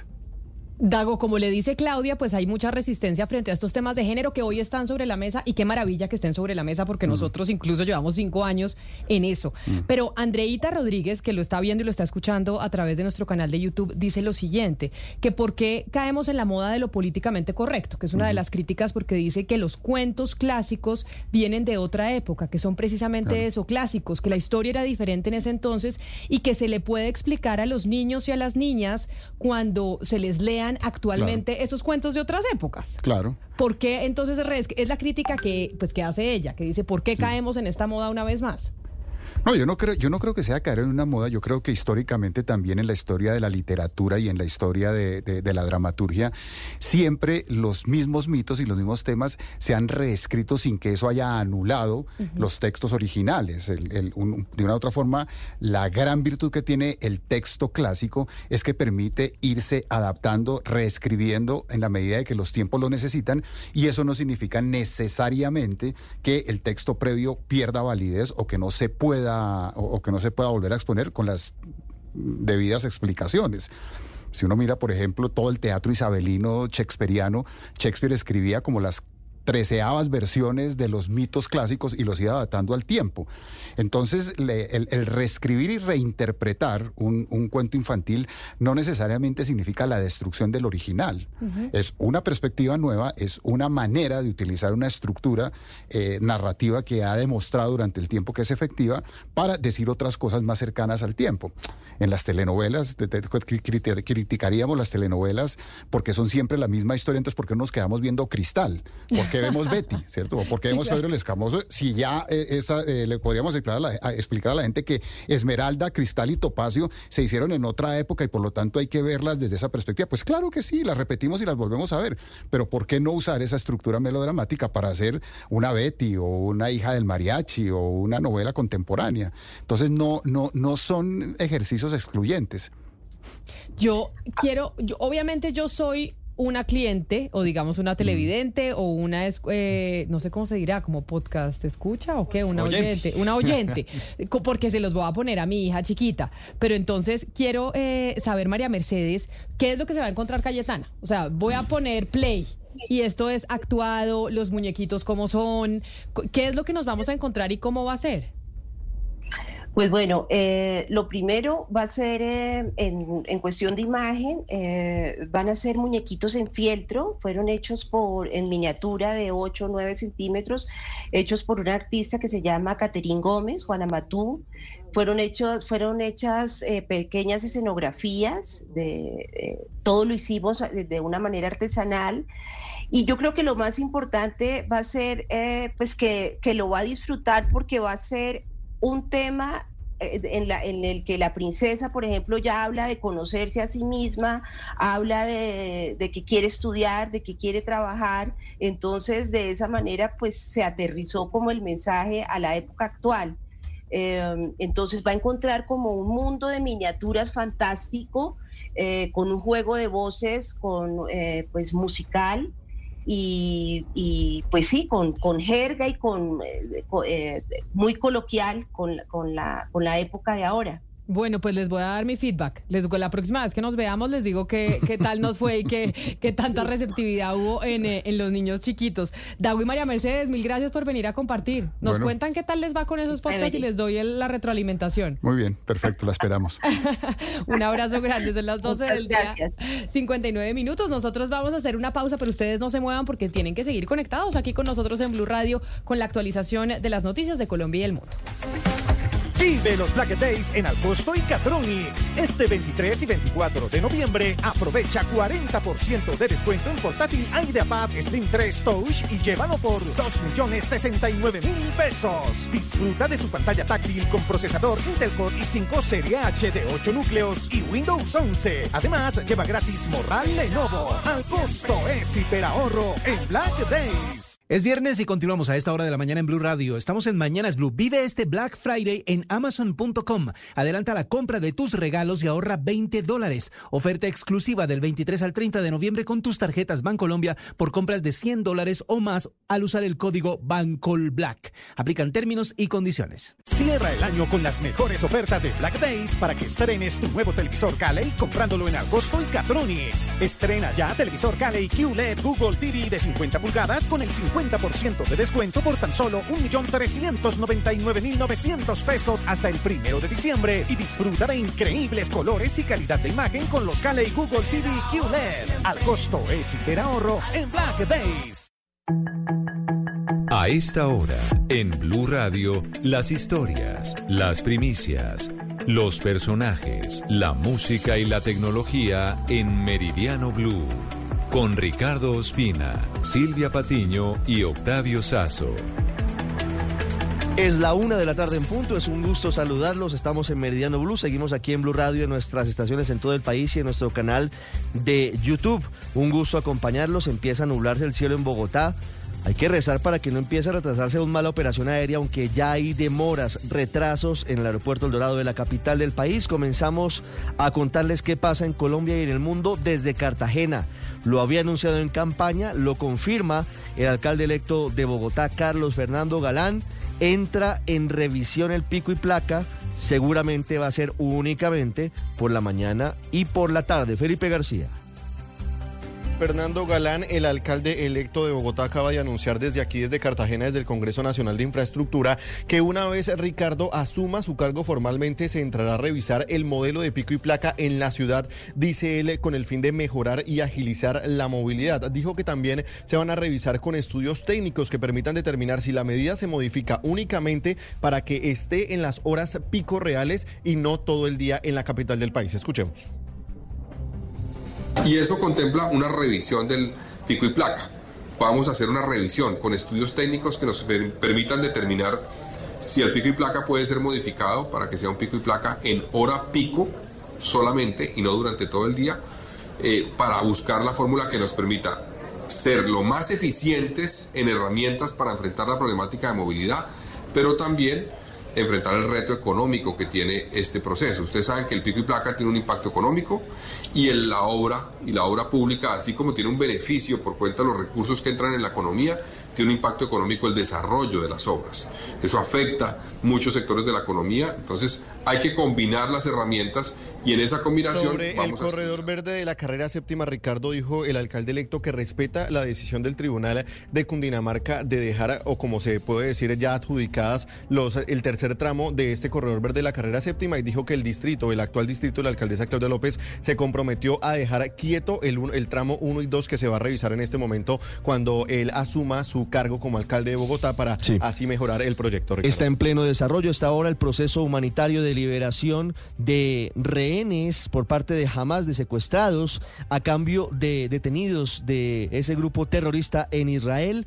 A esta hora hay confirmación de que está pasando caravana humanitaria con medicamentos, con agua, con diferentes insumos para los habitantes de esa zona. Silvia Carrasco, ¿cómo se concreta la operación? La tregua comenzó a las 7 de la mañana y se fue consolidando a lo largo del día, con la esperanza de que se mantenga firme por lo menos por los cuatro días pactados. La guerra no ha terminado, no vayan a Gaza del Norte, fue la advertencia en árabe que el ejército israelí publicó en las redes sociales al comenzar la tregua. A pesar de la advertencia, hubo mucha gente regresando al norte, varios de ellos fueron tiroteados por militares israelíes, provocando dos muertos y once heridos.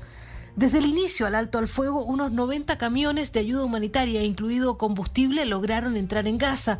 Nueve horas después comenzó el lento proceso de entrega de rehenes. Hasta Rafa, antes de la entrega de los rehenes, llegó el presidente del gobierno español y presidente del Consejo de la Unión Europea, Pedro Sánchez. Ahí exigió que se ponga fin a la matanza indiscriminada de civiles. The indiscriminate killing of innocent civilians, including thousands of boys and girls, are Dice que la matanza de civiles y niños y niñas es inaceptable, que la violencia solo conduce a más violencia y que es la hora de la esperanza y de la paz. Cuando ya había caído la noche en Medio Oriente, los rehenes tailandeses e israelíes pasaron de manos de Hamas a la Cruz Roja, luego a las autoridades egipcias para finalmente ser entregados a militares israelíes. Todos van a permanecer 48 horas hospitalizados en observación, solo con acceso de los familiares. Una 05, nuevo desplante del presidente Petro al expresidente Santos, no fue al evento de los siete años de la conmemoración del acuerdo de paz y aprovechan algunos a seguir criticando la posición del presidente de reunirse primero y hasta ahora solamente con los gobernadores petristas. Santiago Rincón. Sí, señor Ricardo, muy buenas tardes. Los saludos del Centro de Memoria Histórica, donde se conmemoran los siete años del acuerdo final con las FARC. Juan Guillermo Zuluaga, usted lo sabe, ha sido muy crítico del presidente Petro, estaba aquí invitado al evento y aprovechó para arremeter contra mandatario. Primero pidiendo nuevamente seguridad y diciéndole, usted lo va a escuchar, que no sea presidente solo para la gente de izquierda. Escuche usted. Los colombianos queremos sentir que tenemos presidente, queremos sentirnos todos representados, no queremos sentir que solamente es el presidente de la izquierda, queremos ver en la figura del presidente la representación del que nos va a conducir a alcanzar la paz. Y ya hay ejemplos. Reiterado en ese foro regional, el llamado también lo hizo la alcaldesa de Bogotá, Claudia López, a la seguridad. Dice que no son tesis diferentes, que se puede buscar la paz, pero manteniendo el orden público, Ricardo. Una 06 sigue la pelea en Santa Marta, aunque pareciera que Carlos Pinedo va a ser el nuevo alcalde de la capital del Magdalena. La comisión escrutadora decidió no contar los votos de Jorge Agudelo, el candidato del caicedismo, William Agudelo. Luego que el Tribunal Superior de Santa Marta decidiera revocar el fallo de tutela que le permitió a Jorge Agudelo ser candidato a la alcaldía de la capital del Magdalena, la comisión escrutadora mediante el auto de trámite número 3 le dio cumplimiento a la decisión de la magistrada Marjorie Gil Acosta, es decir, excluir de la contienda electoral al aspirante del caicedismo. Alexander Zabaleta, abogado de Carlos Pinedo, explicó el alcance de esta decisión. Este auto tiene en síntesis dos decisiones. Primero, calificar como votos no marcados los votos del doctor Agudelo Apresta y segundo, en consecuencia de ello, corregir el acta de 26. Sobre esta decisión no hay recurso de reposición. Por su parte, Carlos Pinedo aseguró que se hizo justicia e hizo un llamado a la calma a todos los amarios. El mensaje es un mensaje de mesura, de tranquilidad, que Carlos Pinedo Cuello va a gobernar esta ciudad para los 600 mil habitantes que tiene el distrito de Santa Marta. Buscamos a la campaña de Jorge Agudelo para conocer su posición, pero insisten en no darnos entrevista. Con este panorama, el candidato que va ganando con más votos válidos sería Carlos Pinedo, es decir, podría ser declarado alcalde electo. Y el segundo, en guarismo, es José el Cura Ordóñez, quien tendría la posibilidad de aceptar la curul al Consejo de Santa Marta. Una 07, vamos a ampliar en segundos lo que pasa en Santa Marta.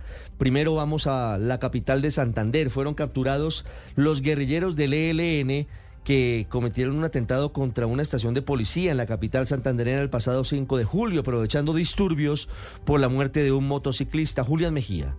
En fuertes operativos realizados por la policía capturaron a tres guerrilleros del ELN que según la investigación fueron los que instalaron el paquete bomba en la estación norte de la policía en Bucaramanga el pasado 5 de julio. Un atentado terrorista que dejó nueve uniformados heridos y daños en vehículos y la infraestructura de la policía. Los detenidos fueron identificados con el alias de Lady, Maradona y Heider. El general José James Roa es el comandante de la policía de Bucaramanga. Quien al parecer son los encargados de hacer la instalación terrorista de este artefacto explosivo que explotó en la estación norte. Alias Lady, dos personas más, Maradona y Heider, fueron los responsables de la activación del artefacto explosivo contra nuestra estación. Los tres capturados quedaron a disposición de la fiscalía y a esta hora avanza la audiencia de medida de aseguramiento en contra de las tres personas por el delito de terrorismo y tentativa de homicidio. Una 08, don Octavio, nacional campeón de la Copa Colombia y sigue el torneo colombiano este fin de semana. La Copa Colombia es una cosa, termina el torneo, incluso allí juegan equipos de la B y el torneo rentado colombiano es el que sigue este fin de semana. Exactamente, y en el que Nacional Richie con las buenas tardes está en, otra condición, no está en la misma situación que Millonarios que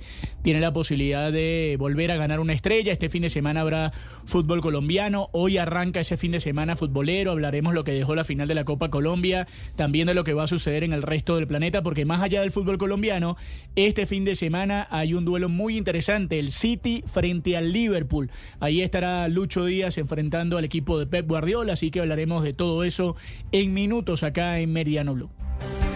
Mi gente, atentos que llegó el Black Friday de despegar. Aprovecha hasta 70% de descuento para comprar tu viaje completo. Además, descuentos imperdibles en vuelos, hoteles, paquetes y todo lo que necesitas para tus vacaciones. Black Friday es despegar.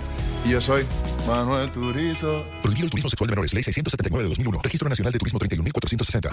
¿Tiene un producto natural para la tos? Naturalmente. Digan no, no, no a la tos con miel tertos. Con totumo, sauco, eucalipto, miel y propóleo y cotizaciones en etiqueta. Los síntomas con su médico. Registro una de la tarde, nueve minutos en Meridiano Blue.